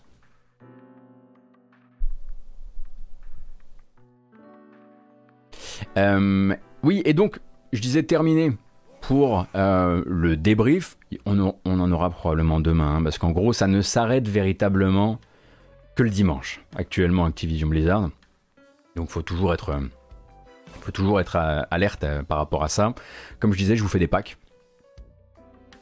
Euh, et on aura l'occasion euh, de parler, euh, là j'ai pas pu tout préparer parce qu'il y avait trop de trucs, mais on parlera très probablement des chiffres, notamment des chiffres de vente et des chiffres financiers de Electronic Arts et de Sony. J'aimerais bien réussir à choper un petit Oscar Lemaire éventuellement pour faire un point avec lui d'ailleurs.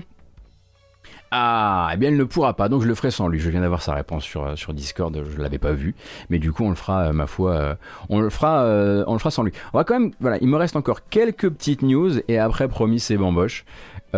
non, vous avez raison, on peut la faire maintenant. Non, non, juste, juste une, juste une, juste une parce qu'elle est liée. Et je peux pas la laisser filer comme ça.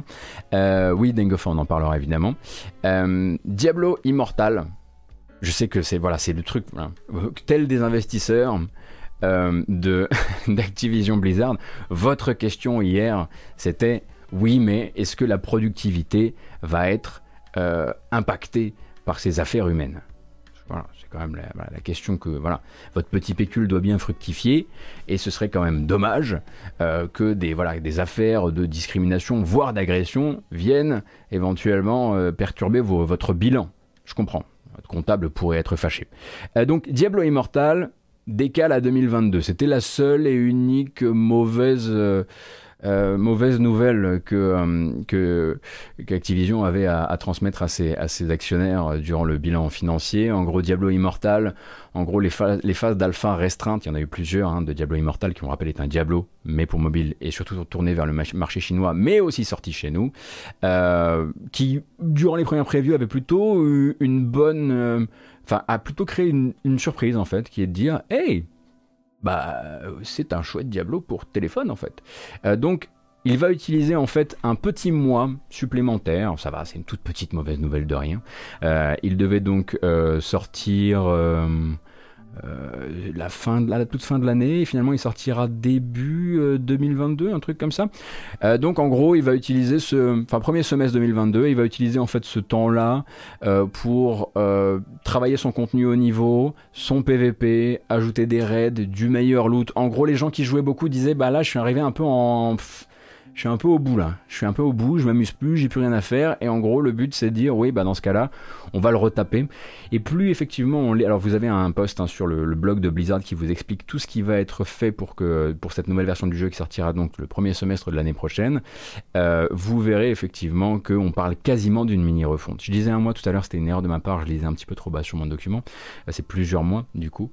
Euh, et on parle vraiment d'une mini refonte dans, le, dans le sens où voilà, le look, la progression, le endgame sont concernés. Et le but, effectivement, c'est de ne pas se rater sur le lancement. Des Diablos qui se ratent sur le lancement, ils en ont déjà vécu, ils ont peut-être pas envie euh, que ça euh, réarrive. Et puis, ça les arrange au passage aussi, hein, parce que sortir Diablo Immortal et Diablo 2 Resurrected dans un mouchoir de poche sur la fin de l'année, pas très malin, hein. même si effectivement le but ça va être aussi d'essayer de créer des ponts entre tous ces jeux-là, hein. de Diablo Immortal vers Diablo 3, de Diablo 3, Diablo, Diablo 2 Resurrected. Euh, mais donc Diablo 2 Resurrected, lui, euh, sort le 23 septembre, il a déjà sa date, que ce soit sur PC ou sur console, et c'est assez normal finalement de décaler un petit peu euh, de manière à ce que, à ce que ça, ne ça ne vienne pas se phagocyter même d'un point de vue médiatique, parce qu'évidemment, c'est pas les mêmes plateformes, c'est même pas les mêmes cibles, mais d'un point de vue médiatique, ce serait quand même dommage euh, que ça vienne, euh, que les, uns viennent perturber les autres. Merci beaucoup Yog Sotot, merci Batou aussi euh, pour le deuxième gift, c'est très gentil, ainsi que Morinus. et c'est bon, on ne parle plus de Blizzard jusqu'à la fin de la matinée, de la matinale même, parce que c'est matinale. Donc, on a le droit à une bamboche, donc on va la faire correctement, mais on va la faire avec quoi? Oh, c'est bien ça.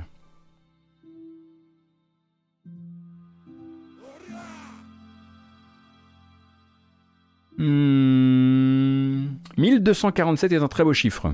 C'est pas rien C'est pas trois personnes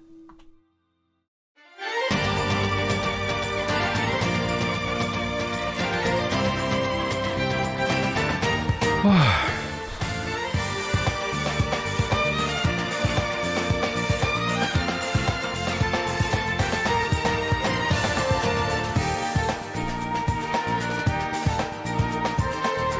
Ça va? J'espère que ça va pas trop mal, hein? Parce que... Euh, on mange en ce moment. Hein. on mange. Permettez-moi de le dire comme ça, hein, mais... Heureusement qu'il y a le Game Pass, parce que c'était une, des rares bonnes nouvelles de la matinée. un truc qui soit vraiment genre... Euh, cool des jeux vidéo, quoi. Euh, ça y est, j'ai pris mon chèque Microsoft. Vous vous souvenez de mon email? IBAN, BIC, tout ça. On va... Non. Un petit peu, si un petit peu.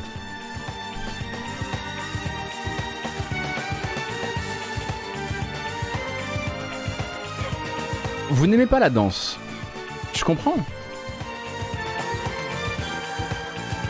C'est vrai, le PSVR 2 aussi, le PSVR 2, j'en conviens. C'est pas mal non plus.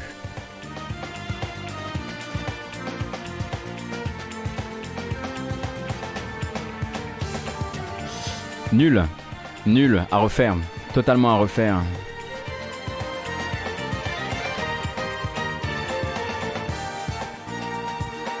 Obligé de le refaire.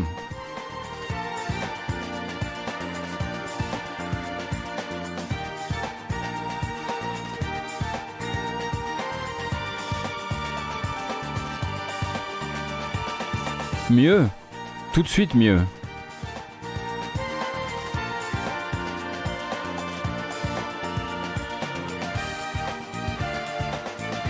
L'important c'est vraiment de se repérer dans l'espace. Hein.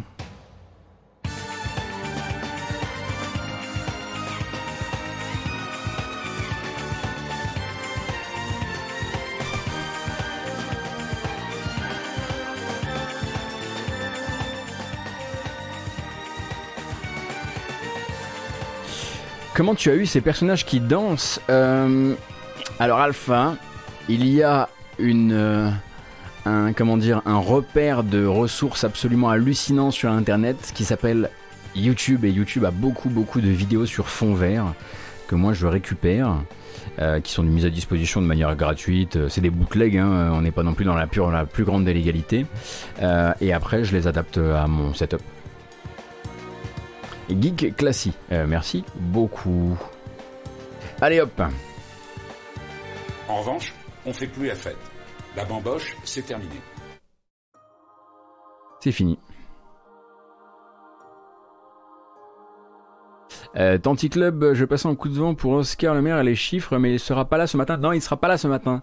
Euh, mais on fera un point chiffre. Je pense que ça devrait être un peu plus calme demain et j'aurai le temps de préparer effectivement chiffres Sony, euh, Electronic Arts. Bon, effectivement, ça mérite. Je pense que ça mérite effectivement que je lise sur le sujet.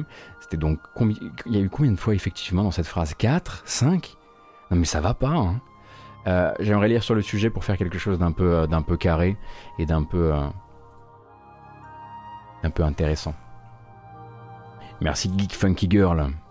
On est reparti et on est reparti avec un jeu qu'on n'avait pas vu depuis longtemps. Non, je plaisante, on l'a quand même vu assez régulièrement. et qui a décidé qu'il allait se repousser. Encore. Encore. Il s'agit de New World. Donc New World, le MMO de Amazon Game Studios, euh, euh, qui vient de euh, bah, vivre une phase de bêta tout à fait faste, hein, puisque vous savez que cette bêta a non seulement bénéficié d'un, on en avait parlé, bénéficié d'un tapis de communication assez hallucinant, avec beaucoup beaucoup de streams sponsorisés, beaucoup beaucoup de streamers qui ont fait la publicité du jeu, et ça a marché, hein, puisque cette publicité extrêmement massive a amené le jeu à capter quand même 1 million de joueurs en bêta. 1 million de joueurs pour Amazon Game Studios, c'est plusieurs informations à la fois. Euh, d'abord, c'est pas mal de remontées de bugs. C'est pas mal de soucis d'équilibrage à gérer pour la sortie, pour faire la meilleure sortie possible. Euh, c'est aussi une toute nouvelle attention portée sur le jeu et sur sa sortie qui mérite hein, du coup de faire ceinture et bretelles pour le lancement.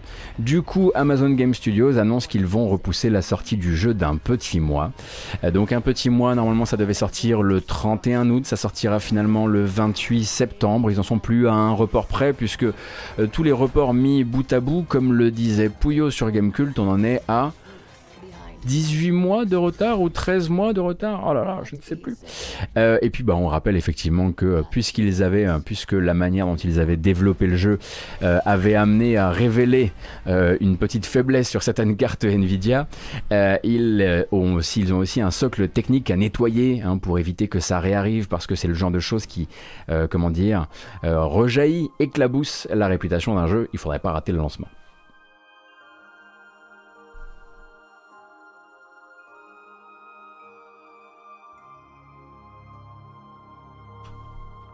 16 mois de retard, merci beaucoup. Peut-être effectivement que ce n'est pas un MMO suffisamment acclamé par la critique et gratuit jusqu'au niveau 60. Bonjour Brice, j'espère que tu vas bien.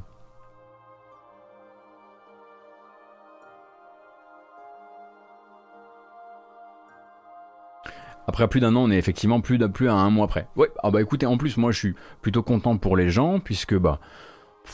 Bon, allez, on va quand même pas se mentir, hein, il y a encore. Il y a encore quelques temps, on regardait les bandes annonces, tout le monde était là, genre Ah, ils vont le réussir celui-ci, vont, vont-ils seulement réussir à le sortir? Et en fait, non seulement beaucoup de gens y jouent, mais pas mal de gens y trouvent leur compte finalement. Bon, en tout cas pour un début de, pour une bêta. Donc, euh, si le jeu sur lequel vous avez potentiellement flashé peut être mieux et plus soigné à la sortie, je suis plutôt content pour vous. Évidemment, on pourrait aussi formuler des vœux pieux, dire que c'est pour alléger le, poids sur les équipes. Pour l'instant, les rapports, les, enquêtes qu'on avait sur la méthode de travail de chez, euh, Amazon Game Studios, euh, ne, enfin, ne mentionnez pas le crunch, ça ne veut pas dire qu'il n'y en a pas, on le rappelle, comme à chaque fois. Ça mentionnait surtout euh, le manque de vision et de direction avec des managers qui, eux, viennent, qui sont des, yes men venus, de la tech Amazon et qui n'y connaissent pas grand chose en jeu vidéo et, et qui, voilà, qui ont juste des grandes phrases dans la tête. quoi. Et sur leur paperboard, évidemment.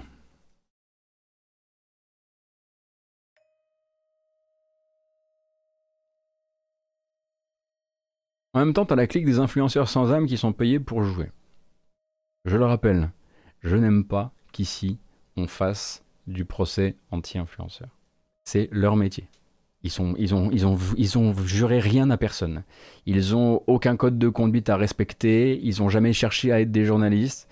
Je, je, tiens, s'il vous plaît, à ce qu'on essaie sur ce chat de ne pas juste, sous prétexte qu'ils sont des pubards et des communicants, sauf si vous dites vous, vous élargissez ça à tous les communicants.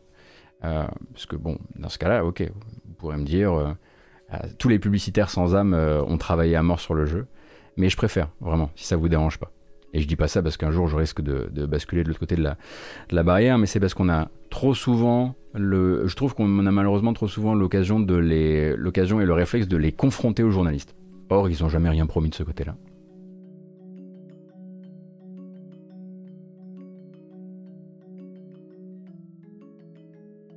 Je ne veux pas qu'on défonce les influenceurs, c'est exactement ce que dirait un futur influenceur. Ah, vous savez pas, hein la matinale, demain, après-demain, ça peut partir en latte, vous allez rentrer au travail, vous allez plus pouvoir venir sur Twitch le matin, va falloir se reconvertir, et moi, mon âme, elle va partir euh, avec le premier trébuchet venu. Donc il faudra effectivement que j'ai préparé le terrain, c'est sûr. Allez, on continue. On continue avec euh, une annonce, une annonce donc euh, rapide, très rapide, qui nous vient de Jeff Kelly. Jeff Kelly, bon bah dans trois semaines c'est la Gamescom, il a un truc à vendre pour la Gamescom, donc évidemment il va venir nous en parler un petit peu on le savait déjà, c'est le mercredi 25 août euh, que aura, qu'aura lieu donc la Gamescom Opening Night Live, comme c'était le cas l'année dernière, comme un petit peu le type de cérémonie que vous avez pu euh, voir à l'ouverture du Summer Game Fest. Donc une conférence de deux heures, un live de deux heures, entièrement consacré au jeu et à tous les meilleurs amis de Jeff Keighley, qui sont quand même souvent euh, des gros partenaires commerciaux et des gros éditeurs. donc consacré, donc comme il le dit, ces deux heures sont consacrées au plus gros jeu de cette fin d'année ainsi qu'à ce qui viendra après. Pour ça, il faudra être présent le 25 août à 20h heure française sur Internet. Moi, je serai là pour commenter la, la conférence si ça vous dit. Vous préparer, hein, en gros, à partir du moment où Jeff Kelly a, planté cette graine-là, on va, quand, on va voilà, partir sur le reste, partir sur la suite. Et la suite, ça va être les teasings, ça va être le logo, le les logos, le nombre de partenaires, etc. On peut déjà partir du principe que 2K Games sera là avec ce fameux jeu non annoncé sur une nouvelle licence euh, dont il parlait il y a encore quelques jours et qui, si tout se passe bien et si les, les rois de la rumeur euh, ne finissent pas ridiculisés, euh, serait ce fameux euh, XCOM, enfin Tactical Marvel par les créateurs de XCOM. Donc ça, on en aura la confirmation ou pas le 25. Donc ça c'est pour la Gamescom Opening Night Live euh, euh, et, on aura évidemment d'autres informations sur le reste du planning parce que ce sera probablement pas le seul live. Hein. de manière globale, globale, ça va être comme un petit E3 parce que la Gamescom c'est toujours un petit E3 sauf que d'habitude ben, vous êtes en vacances donc vous le regardez un petit peu de loin pendant que nous on y est. Ça me manque la Gamescom mais maintenant c'est comme les autres comme les autres cérémonies du genre, enfin cérémonies du genre, événements du genre, il faut les il faut les vivre à distance. Merci beaucoup Euh,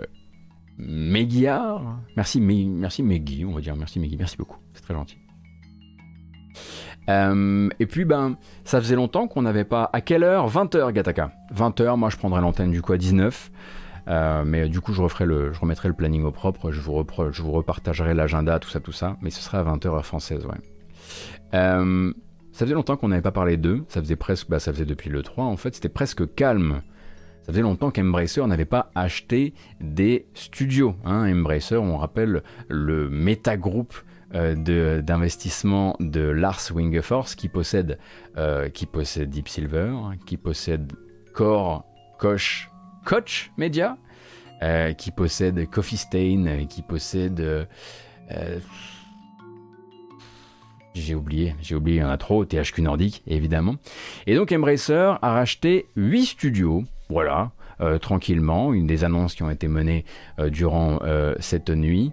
donc 8 studios que vous connaissez peut-être soit pour des jeux récents, soit parce que vous étiez là sur PC il y a très très longtemps, puisque le premier studio racheté, enfin première, enfin en gros c'est moins un studio qu'un éditeur, désormais c'est 3D Realms ou 3D Realms ou 3D Realms comme, on disait quand on était ado. Donc éditeur absolument historique du jeu de tir sur PC. Les plus vieux l'ont connu sous le nom de Apogée, euh, avant que ça devienne 3D Realms. Rappelle que Apogée de son côté est réapparu sous une autre entité. Euh, et donc actuellement, c'est qui 3D Realms? Ben, C'est notamment euh, de l'édition sur des fast FPS, et notamment un fast FPS de ce troisième trimestre 2021 qui s'appelle Wrath Aeon of Ruin, et je, vais vous, ai mis la bande-annonce histoire de voilà, faire un peu de culture. Donc développé par One Entertainment et édité par 3D Realms. Du coup, le petit catalogue, il passe dans les mains d'Embracer. Attendez, je vais avancer un peu pour que vous ayez vraiment la partie importante. Voilà.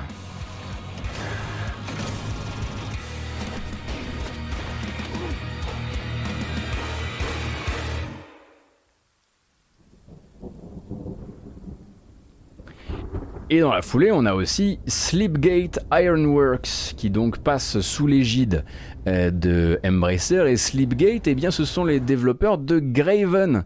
Graven que vous connaissez aussi, qui est aussi édité par 3D Realms, donc ils ont récupéré littéralement l'éditeur plus le développeur. Et Graven, c'est une sorte de Hexen, on va dire ça comme ça.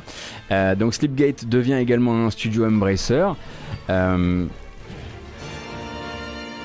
donc Graven est en accès anticipé sur Steam.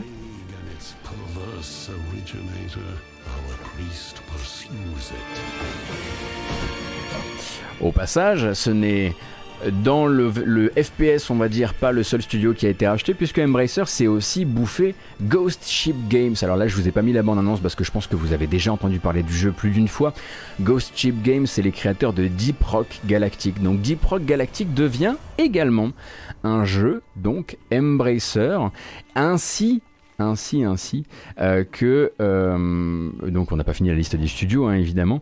Euh, c'est le cas aussi de Digixart. Alors est-ce que vous connaissez Digixart? Digixart c'est le studio de Johan Fanis donc studio montpelliérain qui vous a notamment proposé Eleven Eleven Memories Retold ainsi bientôt que Road 96 Road 96 on rappelle donc c'est ce road trip tout à fait narratif à embranchement et du coup hyper rejouable hein, Road 96 qui arrive au mois d'août là et eh bien qui devient aussi du coup euh, un studio de chez Embracer. Vous aurez également arrivé au sein du groupe euh, Grimfrost qui est un spécialiste de l'e-commerce. Vous avez également Forcefield qui est un spécialiste de réalité virtuelle et de réalité augmentée qui est basé à Amsterdam, ainsi que Crazy Labs qui est un studio hyper casual comme ils se définissent eux-mêmes. Et il me semble qu'il manque un studio qui a même pas été mentionné, mais en gros 8 studios dans la nuit comme ça pour Embracer.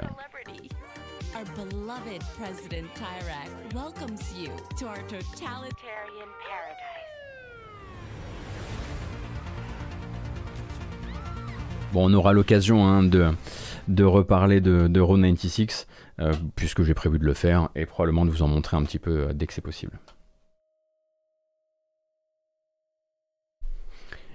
Euh, tu parles de Coffee Stain, Gunter Strike. Coffee Stain appartient déjà à Embracer. Donc comprenez bien que quand Valheim marche à bloc, c'est un succès Embracer.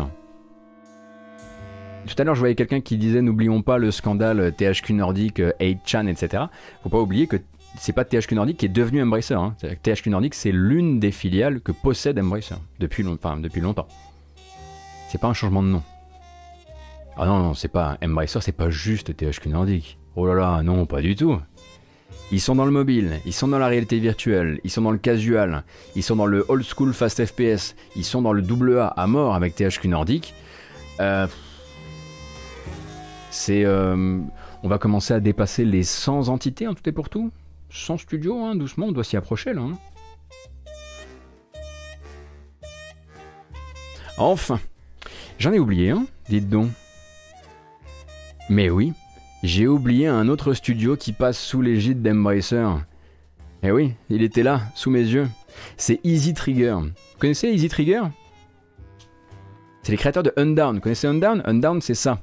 Vous vous souvenez probablement d'Undown. Un jeu qu'on aurait pu effectivement euh, qualifier de GK Plugin Baby Core. When the citizens are in trouble, they call the authorities. When the authorities are in trouble, they call the bounty hunters. Showtime!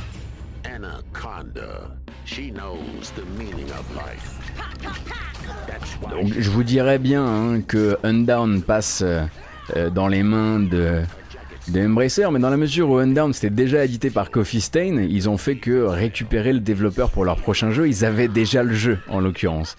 Donc euh, le studio Easy Trigger rejoint également la famille, la grande famille. Et pour l'instant, hein, on avait eu l'occasion d'en parler avec Oscar Lemaire, le truc à rappeler vis-à-vis par exemple d'un Embracer, c'est que Embracer ils rachètent, ils font du portefeuille, mais ils ne cassent pas, ils ne licencient pas, il n'oriente pas trop la direction des jeux. Il joue juste la grande multiplicité des, du portefeuille et du type d'expérience vendue. Euh, c'est-à-dire que ne euh, faut pas partir du principe que sous, voilà, sous le prétexte que c'est un, ogre de cette euh, taille-là avec de tels moyens, qu'il convertit tout, on va dire, au revenu sur, la, le long, sur le, sur, revenu sur la durée, par exemple avec des, des microtransactions, ce genre de choses. C'est plutôt en fait un espèce de métagroupe qui regroupe absolument tous les jeux qu'ils peuvent mettre dans cette espèce de manière de vendre des jeux à l'ancienne, à savoir vendre des jeux et simplement des jeux. C'est pour ça qu'on a souvent l'impression de regarder un espèce de d'ennemi. Or, j'ai l'impression que c'est plutôt un ami du jeu vidéo de manière générale, même si je sais pas si Lars Wingefors est lui-même un grand gamer, hein. euh, mais pendant ce temps-là, il sait effectivement pas euh, voilà, c'est pas forcément le genre de le genre de d'éditeur qu'il faut imaginer euh, discuter avec des psychologues comportementaux euh, euh, des dark patterns du free to play tous les jours. Ça a pas du tout l'air d'être leur sauce. C'est vraiment pas un truc qui les intéresse, quoi. Ou si peu.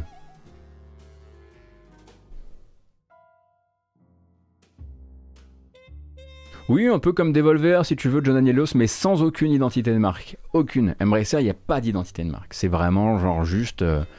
Euh, notre éditeur a bossé avec ce studio, ça s'est bien passé, on achète le studio. Voilà. On met les gens à l'aise, manifestement. Après, il faudra un jour qu'on en sache plus, évidemment, sur la, la culture d'entreprise d'Embracer. Euh, mais derrière, euh, pour l'instant, il n'en sort pas de mauvaises choses. Après, il faudra voir si c'est à, l'avenant pour les devs ou pas. Est-ce qu'ils ont les, les, crédits infinis pour t'en racheter? Oui. La réponse très rapide, Synaxis, c'est oui, oui, oui. Lars Wingefors était un homme éminemment riche et ils ont derrière de très très gros fonds d'investissement. Donc euh, oui, on peut partir du principe qu'ils ont les crédits illimités, ouais. Et c'est effectivement pas le même portefeuille que Devolver non plus, mais ça je pense que on l'avait compris. Euh, D'où sur cette une, vous avez de très bons articles hein, sur le sujet. Là, j'avoue que je pourrais pas vous le redétailler comme ça, mais euh, vous verrez que elle, elle précède le jeu vidéo de très loin, il me semble.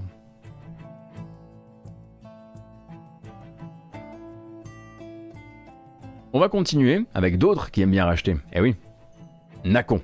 Ah, ça fait longtemps aussi qu'on n'avait pas parlé de Nacon, donc anciennement Big Ben, hein, le groupe français, éditeur français spécialiste du double A et les entourloupes. Euh, donc Nacon qui annonce le rachat de son 12e studio après avoir barboté beaucoup de studios sous le nez, au nez à la barbe, on va dire ça comme ça, au nez à la barbe euh, de euh, Focus Home Interactive. Là simplement, il décide d'internaliser de, un studio avec lequel il travaille déjà. et ce studio, il s'appelle Creature Studio, donc Creature studio, c'est en trois mots on va dire, un studio canadien que vous connaissez pour Session. Session, le jeu de skateboard que certains apprécient malgré ses soucis de contenu et que d'autres ont déjà refund pour ces mêmes peut-être soucis de contenu. Euh, mais du coup, euh, a racheté Creature euh, dans le but d'en faire leur douzième studio interne, dans le but de, et je cite, solidifier leur offre de jeux de sport. Car, eh oui, qu'on le veuille ou non, il y a une offre de jeux de sport, de tennis, de skateboard, mais aussi de sport automobile chez Nacon, du double A très souvent, du rarement bien fini, malheureusement. mais c'est pas non plus des gens qui sont allés chercher nulle part, puisque en fait, Nacon avait déjà aidé Creature pour tout ce qui touche aux sorties console euh, du, euh, de, de, Session, en l'occurrence sur PS4 et sur PS5. Donc en fait, ils avaient commencé à les approcher, à bosser avec eux, il me semble, en début d'année. Donc ils ont déjà quelques mois euh, dans, les, dans les pattes ensemble. Et comme le veut la tradition dans ce genre de rachat, évidemment, hein, ils nous annoncent que rien ne va changer, que les cofondateurs restent en place, que le jeu va juste venir s'intégrer dans leur stratégie. et donc on rappelle que dans les 12 studios possédés par Nacon actuellement. Vous avez Eco Software qui ont fait euh, Warhammer. Euh, Chaos Bane il n'y a pas longtemps, vous avez Cyanide et ses multiples projets, vous avez Big Bad Wolf euh, qui est actuellement sur un jeu Vampire la Mascarade à Bordeaux, vous avez Katie Racing qui s'occupe des jeux de bagnole, vous avez Spiders, vous avez Pastec Games, car oui, hein, juste après la sortie de Curse of the Dead Gods pour le compte de Focus, eh bien Nacon a racheté Pastec, le studio lyonnais, vous avez également Big End Studios, Raceward et quelques autres comme ça, donc celui-ci ça devient donc le 12e.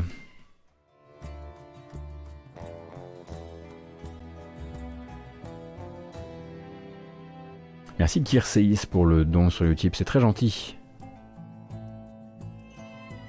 Donc, dernière news, et pour la plus joyeuse, on repassera probablement hein, par une petite euh, session de euh, bamboche après ça. Donc plus une lecture que je vous recommande si vous vous intéressez effectivement aux conditions de travail dans le jeu vidéo et aux fois où on croit que la forme du studio ne peut amener que du bon et puis finalement pas tant. Donc euh, la journaliste Nicole Carpenter donc de euh, Polygon est allée jeter la lumière sur la situation, la situation actuelle de Fulbright et Fulbright du coup c'est le studio derrière Gone Home et Tacoma et un studio qui travaille actuellement sur Open Road. Open Road du coup c'est ça. Hein. Pour rappel vous l'avez déjà vu apparaître sur euh, en bande annonce. Donc Open Road du coup est écrit par le cofondateur du studio Steve Gaynor qui en fait s'est retiré lui-même en mars dernier de toute fonction d'équipe après des années en fait à étouffer ses employés et surtout ses employés EES euh, avec un management basé sur la micro-gestion de tout, les moqueries et le rabaissement dès que quelque chose ne lui convient pas. En tout cas, c'est ce que les 12 témoins qui ont parlé à Polygon euh, ont, fini par, euh, ont fini par lâcher.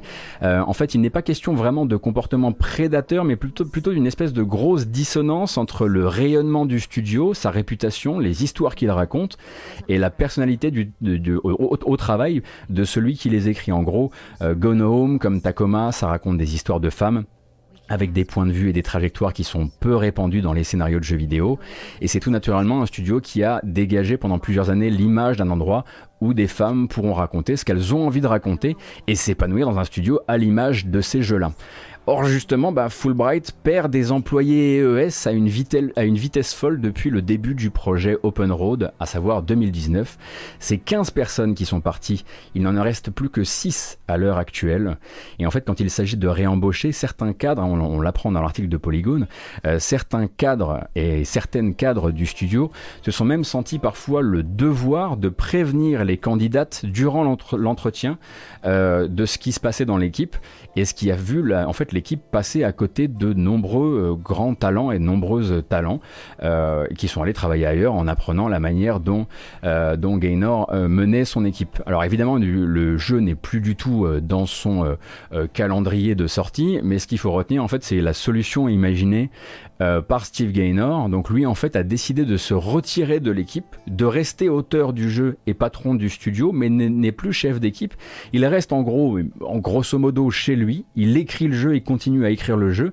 Et en fait, il a demandé à l'éditeur Annapurna d'agir en interface avec l'équipe de développement. Donc en gros, il a, il a fait entrer une tierce partie pour discuter avec ce qui reste de l'équipe de développement. Alors vous vous doutez bien que ce n'est pas une solution qui satisfait les employés en place ou ce qu'il en reste.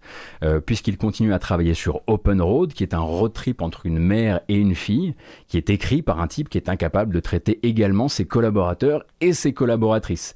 Et du coup, c'est un studio qui bénéficiait pendant longtemps d'une réputation d'inclusivité qui est manifestement totalement usurpée. Donc en fait c'est une, lecture que je recommande euh, si vous regardez beaucoup ce qui se passe en termes de triple A actuellement et que vous avez peut-être le réflexe parce que vous n'avez pas lu les bons articles à tel ou tel moment de vous dire heureusement les indés euh, quand ils ne sont pas dans des grosses machines avec beaucoup d'influenceurs, d'investisseurs derrière, euh, ils ne se retrouvent pas dans des situations pareilles. Parfois, justement, les vides laissés par les, postes et les entrepostes, euh, les vides, on va dire, de les, vides hiérarchiques, créent aussi ce genre de choses.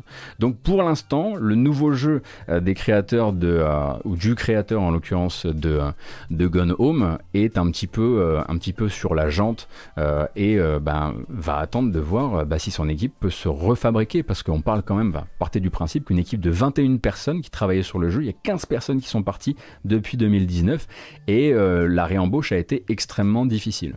Donc, euh, et puis bah, surtout, c'est d'un cynisme malheureusement, malheureusement terrifiant, quoi.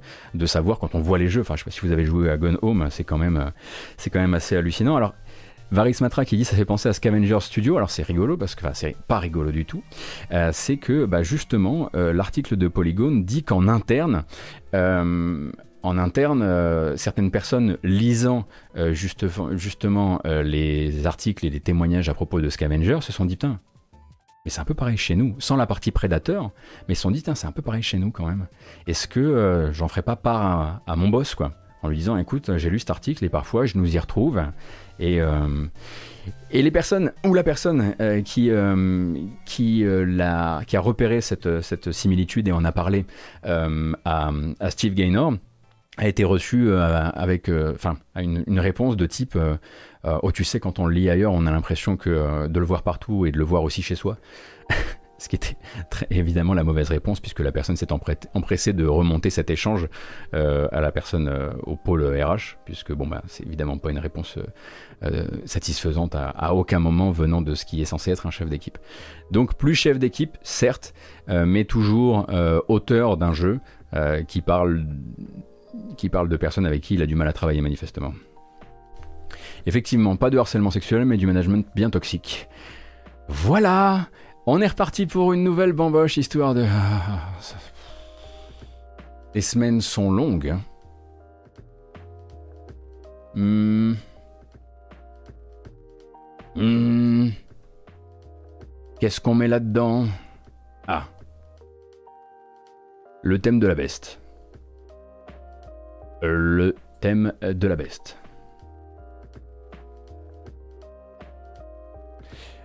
Merci à vous d'être resté jusqu'ici. Je sais que celle-ci elle est vraiment pas joyeuse. Et pourtant, hein, la semaine dernière, on a fait tout Blizzard, l'épisode 1, et je crois qu'on était moins, voilà, parce qu'il y avait tout ce côté un peu le soulèvement des développeurs de Blizzard qui nous donnaient de la force. Là, on en manque effectivement un peu à les musiques.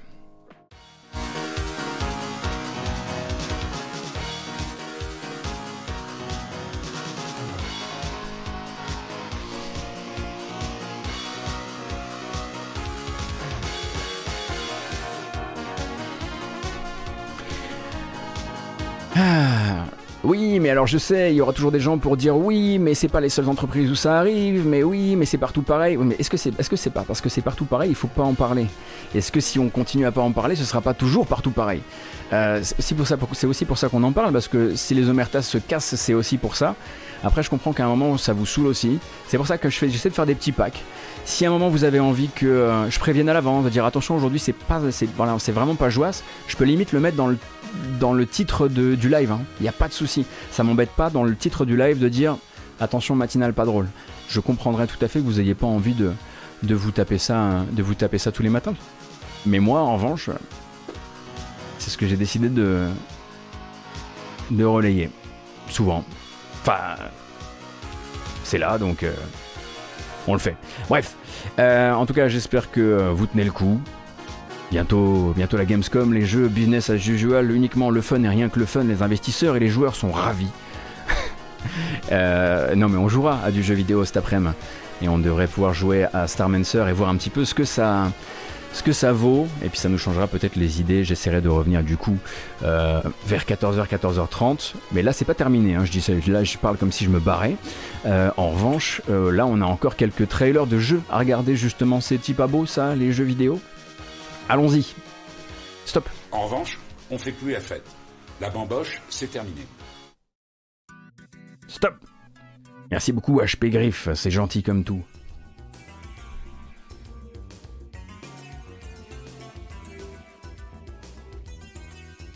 Alors, c'est bon. Ah, puis là, en plus, je vous ai mis bien. Oh, la première bonne annonce, vous allez être, mais genre. Star Lancer, j'ai des flashbacks de Space Base DF9.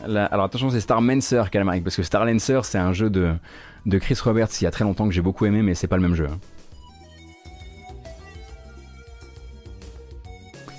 Existe-t-il des news qui présentent pourquoi des studios fonctionnent bien? Ah oui, vous en avez, StirFR. Tu as par exemple, alors tout n'est pas parfait parce que depuis on a, on appris d'autres trucs où ça n'a pas toujours été évident, mais par contre, euh, voilà, il y, a déjà des articles qui sont sortis sur, comme, par exemple, sur comment euh, ça fonctionne euh, sur comment ça fonctionne chez Motion Twin, qui a une organisation horizontale, comment ça fonctionne par exemple, comment on, essaie de chasser absolument le crunch autant que possible et quasiment de manière maniaque chez Insomniac. Qui porte du coup très mal son nom.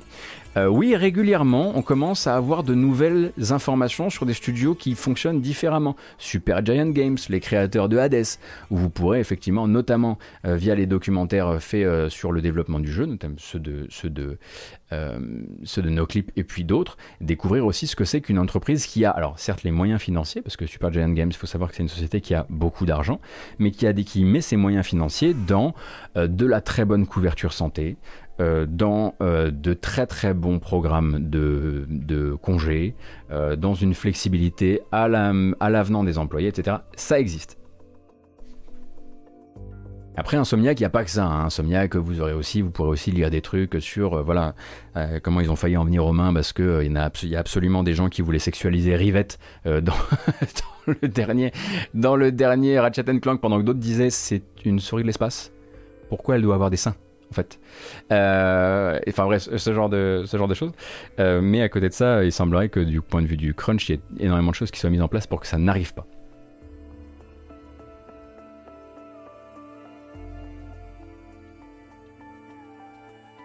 Du coup, on pourrait alterner, alterner, alternater. Voilà, genre, moi, je suis le, voilà, d'accord, c'est Villebrequin, quoi. On pourrait alterner bad news et petits reportages sur le fonctionnement de ce genre de studio. Nous pourrions effectivement, de temps en temps, euh, reprendre ce genre de, reprendre ce genre de moment. Alors, par exemple, il y a pas longtemps, on a discuté de Jeff Strain, ancien de chez Blizzard, qui, quand il écrit une lettre ouverte qui appelle à la syndicalisation des travailleurs du jeu vidéo, je suis plutôt chaud quand même. Moi, ah, je suis désolé, mais cette news, là, je vous la ramène et moi, je suis, je suis bouillant, ça me rend heureux, voilà, par exemple. Mais effectivement, là, ces derniers temps, vu que moi, je fais beaucoup quand même des choses qui sont des news, euh, c'est plus compliqué euh, de, voilà, il faut aussi qu'il y ait des nouvelles informations qui ressortent de tout ça. Mais je comprends, je comprends effectivement qu'on pourrait tout à fait contrebalancer, mais c'est aussi à l'image de cette industrie actuellement. Euh, cette, industrie actuellement, elle a quelques bons élèves qui communiquent quand ils communiquent, mais autour de ça, beaucoup de mauvais élèves, et il se trouve que vous êtes de cette génération qui est en train de s'intéresser à la à l'industrie du jeu vidéo pendant qu'elle est en train d'essayer de grandir. Il s'agirait de grandir comme dirait l'autre. Euh, et ça passe par beaucoup de trucs comme ça, déprimants.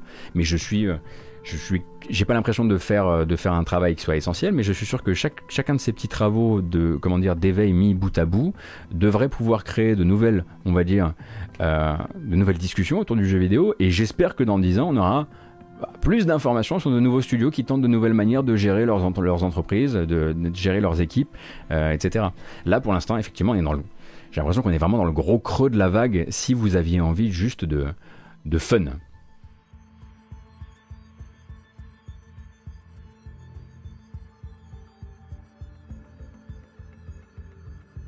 Voilà, allez, les bandes annonces. Allez, les bandes annonces. D'ailleurs, Gotos, il faut rappeler que le STJV prend en compte tous les corps de métier étant en contact avec le jeu vidéo et pas seulement les développeurs, enseignants, les, développeurs, point, enseignants, streamers, journalistes, etc. Ah oui, c'est vrai que ça mériterait d'être rappelé.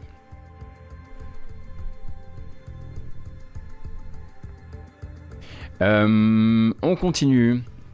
Bande annonce importante, bande annonce fondatrice de cette matinale. C'est là que revient le plaisir, c'est là que revient la foi, la foi dans le jeu vidéo créatif. Puisqu'IGN a eu le droit de vous diffuser 6 euh, minutes de gameplay de Tom Clancy's X Defiant. Quelle chance vous avez!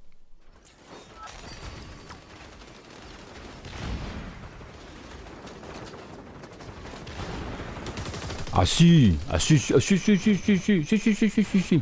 La bêta fermée, elle commence aujourd'hui et du coup, IGN, ils ont le droit d'y jouer un petit peu en avance. Et voici donc ce gameplay qui, on le rappelle, est un jeu free-to-play PVP c'est PVPVE ou PVP Je sais plus. Oh, j'ai déjà oublié. Bref, avec des pouvoirs, euh, différentes factions et, euh, et, des ultis, puisque le but c'est de faire un hero shooter, hein, on le rappelle.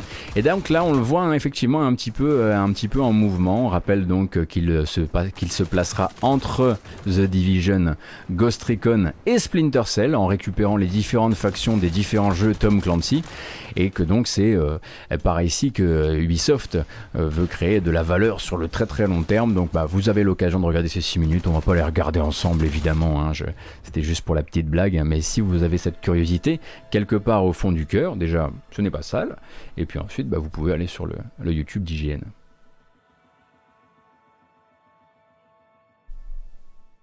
Allez, on va continuer avec les vrais maintenant. Ça va, ça va, j'ai compris. Aujourd'hui, 5 août, c'est aussi euh,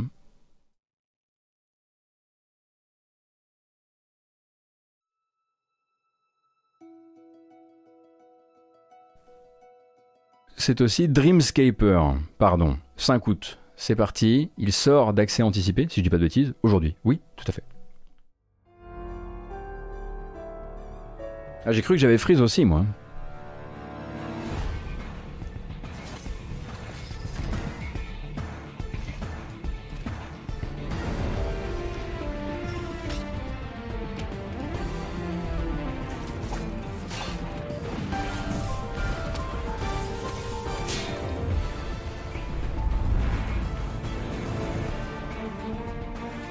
Alors, autant vous le dire tout de suite, la description Steam se termine par rêver, mourir, se réveiller, recommencer.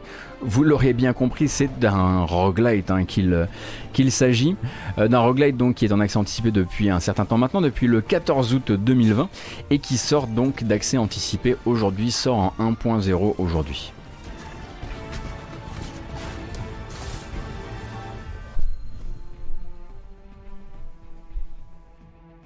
Et on peut embrayer directement avec le prochain sans plus attendre. Boom, Art of Rally, j'en parlais tout à l'heure, donc Art of Rally sera un jeu du 12 août, puisqu'il arrive, eh bien, effectivement sur le Game Pass, hein, puisque on parlait des sorties du Game Pass euh, tout à l'heure, mais pas seulement, il arrive sur Xbox de manière générale, sur Xbox Series, sur Xbox One, ainsi que sur Switch. Est-ce que c'est déjà la fin de la bande-annonce? Elle est minuscule, donc Art of Rally, il va falloir vous, vous l'expliquer, hein, puisque manifestement, on, on met plus de gameplay dans les trailers maintenant. Art of Rally, c'est donc un jeu de rallye, mais très minimaliste et vu du dessus. Trop difficile pour moi, malheureusement, mais je, sais que j'ai affaire à des professionnels du sous-virage, donc je vous fais confiance. Euh, et donc, euh, bah, beaucoup de gens se posaient la question de à quand sur Switch, ce que je peux comprendre, et à quand sur Switch, donc le 12 août. Il était déjà sorti sur PC, maintenant c'est Xbox et Switch. Le 19 août, on avait déjà la date. Là, on a en fait une toute petite featurette, euh, une featurette euh, vraiment euh, d'ambiance.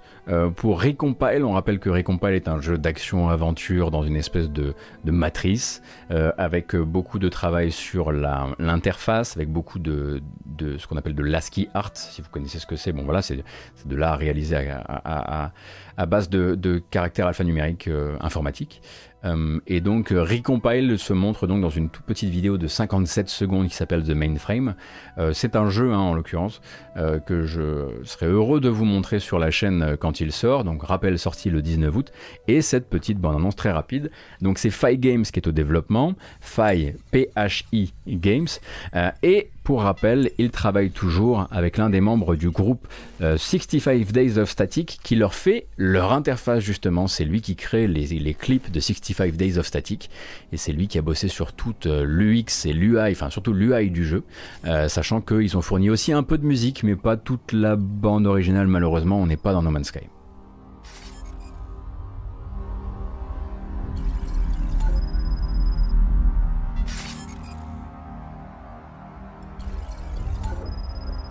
Donc là, effectivement, cette vidéo ne montre pas trop bien le gameplay en lui-même, mais le gameplay, pour rappel, est plutôt avec une approche de TPS. Hein.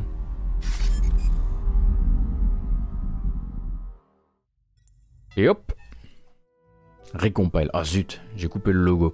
Donc le 19 août, ce sera sur PS5, sur Xbox Series X ainsi que sur PC. Il ne sort pas sur euh, console euh, d'ancienne euh, génération, dis donc. Je suis assez surpris de, cette chose-là. Si vous avez des questions sur pourquoi Recompile ne sort pas sur console d'ancienne génération, vous pouvez poser la question à à Boulapoire, qui travaille chez Dear Villagers. Et Dear Villagers, c'est l'éditeur. Comme ça, moi, je fais mon disclaimer par rapport à la collusion. Et puis, bah, comme ça, vous pouvez inonder Boulapoire de messages. Surtout, bah, pour lui faire des bisous, hein, évidemment. C'est quand, même, euh, quand même le plus important.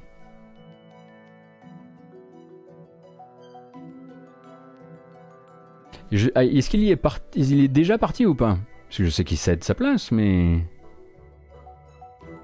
Je savais pas si. Ah oui, peut-être que les dates. Ah oui, eh oui. Non, mais ça, c'est la faute de, c'est la faute de la deuxième dose. Ça m'a complètement mis de côté. Salut Belaï 91 et félicitations pour cette deuxième dose. Toi aussi. Ah non, effectivement, oui, oui, oui. Bah du coup, faudra voir ça avec Sky Willy désormais. On continue, on continue. Alors, est-ce que vous, ah. est-ce que vous étiez Est-ce que vous jouiez sur Amiga quand les, quand les autres jouaient sur Sega Est-ce que vous étiez jaloux de Sonic et vous cherchiez un Sonic sur Amiga Est-ce que vous avez connu Zool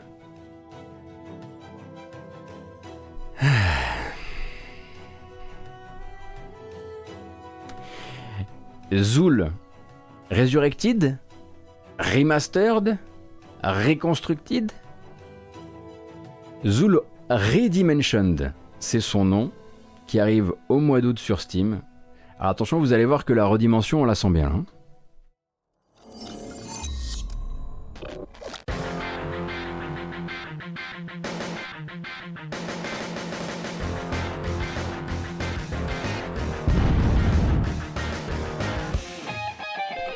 Alors ils sont pas foutus de votre gueule, hein. ils ont vraiment redimensionné la fenêtre quoi. C'est sympa de leur part. Hein.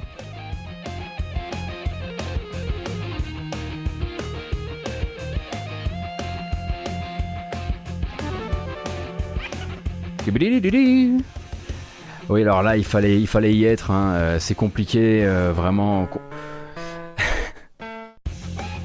comprenez, comprenez bien qu'on avait la dalle, que Sonic, quand il arrive dans le paysage, il rend beaucoup de gens jaloux. Et il faut essayer de trouver des solutions. Zool était une solution si vous n'aviez qu'un Amiga. Et donc arrivé au mois d'août, on n'a pas encore la date exacte hein, de l'arrivée sur Steam, mais je pense que là vous allez, je vois déjà, je vois les wishlists se, formuler les, unes après les autres. Hein. donc c'est vrai que euh, j'ai oublié de le dire, mais le trailer l'a dit à ma place. 92 euh, hein, pour Zool. Alors après, ah oui, alors pardon, j'ai dit qu'un Amiga, pardon. Je, non, je voulais pas, non, je voulais pas faire ça. Je voulais pas faire ça. Non mais ah, c'est trop tard, c'est trop tard. Non mais je comprends que j'ai perdu des gens. Je, je, c'est sûr, c'est sûr. Euh, c'est vrai, mais ça ira qu'ils auraient dû l'appeler Zul Refactured. ça aurait été le meilleur nom. C'est une excellente vanne. Je prends, je prends, je la garde. Zul Refactured, c'est comme ça qu'il s'appelle. Il est officiellement nommé comme ça dans cette matinale désormais. Merci beaucoup, mais ça ira. Euh, on va continuer avec euh, un jeu annoncé pour le 9 septembre. Et là, pour le coup, il n'y a pas bien plus de pixels, mais il y a quand même beaucoup plus de promesses de nouveautés. Alors, je vais pas dire de fun parce que je vois qu'il y a des fans de Zul sur le chat, donc on va pas être, euh, être méchant. Mais donc, Webbed, qui est un platformer dans le... vous jouez une araignée et vous allez voir que bon bah ça a l'air cool. Euh, sort donc le 9 septembre sur euh, Steam et là c'est vraiment le jeu très très aggrappin. Du coup on espère que Pipo met très très 20 mais pour ça il faudra attendre un petit peu.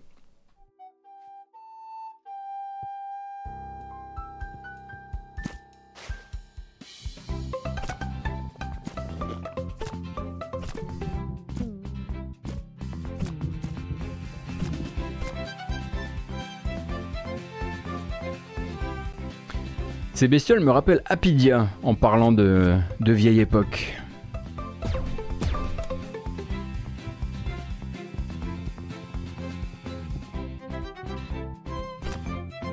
Ah bah là ça compte carrément comme jeu grappin, il y a balancier dans tous les sens, il y a de la physique à mort. Difficile de faire plus jeu à grappin que ça. Hein.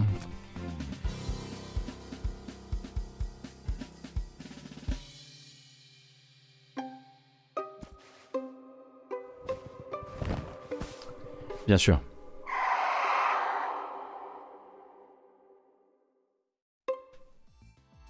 Et voilà. Donc ça c'est Webd et ça arrive le 9 septembre, c'est dans pas très très longtemps. Hein. Très envie d'essayer j'avoue. Euh, grappin ou filin, bah là du coup c'est les deux. Parce qu'on peut aussi le, ramener. Du coup tu peux l'utiliser comme un grappin, mais en plus tu en gères effectivement la longueur. Donc euh, c'est un grappilin. C'est tout.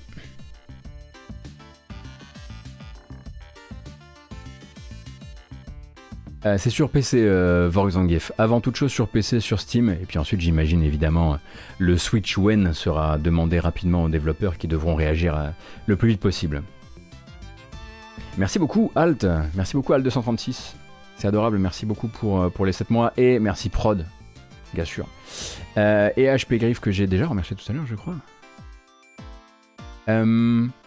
Steam Deck When. Et eh oui, effectivement, ce sera la prochaine question après celle-ci. Je crois que je vous ai tout dit pour ce matin. Alors, voilà, des esprits frustes qui se baladent un petit peu là dans le chat vous diront que j'ai pas tout mis. C'est vrai. C'est parce que je pensais vraiment que Activision Blizzard ce matin ça allait prendre plus de temps. Mais je sais pas, j'avais dû bien faire mes étirements, bref, je m'en suis pas trop mal sorti. Résultat, il est 11h27 et on est dans les temps. C'est pas mal parce que je préfère effectivement qu'on soit dans les temps, ça fait quand même déjà des VOD de 2 heures. On vous embrasse hein, sur les VOD. Si vous êtes arrivé au bout sans utiliser le chapitrage, il y a un chapitrage, les mecs et les meufs. Euh, juste, euh, c'est là, quoi. Hein. Utilisez-le. Personne ne vient vraiment pour les deux heures, à part les personnes qui sont réveillées le matin sur Twitch euh, et qui sont là avec nous. D'ailleurs, n'hésitez pas à passer, d'ailleurs, vous verrez. L'ambiance est tout à fait adorable. Bon, il y, a, eu des ratés, effectivement, voilà, des, critiques formulées par la modération une ou deux fois, notamment par Vanyaourt, mais à part ça, ça se passe plutôt pas mal. Euh, et je crois que j'ai tout dit. Et à part merci, hein, comme, on dit, comme on dit souvent ici. Donc c'est l'heure d'une troisième bamboche de revoir que je veux faire sur de la vieille musique. Et c'est parti. Oh oui. Ah.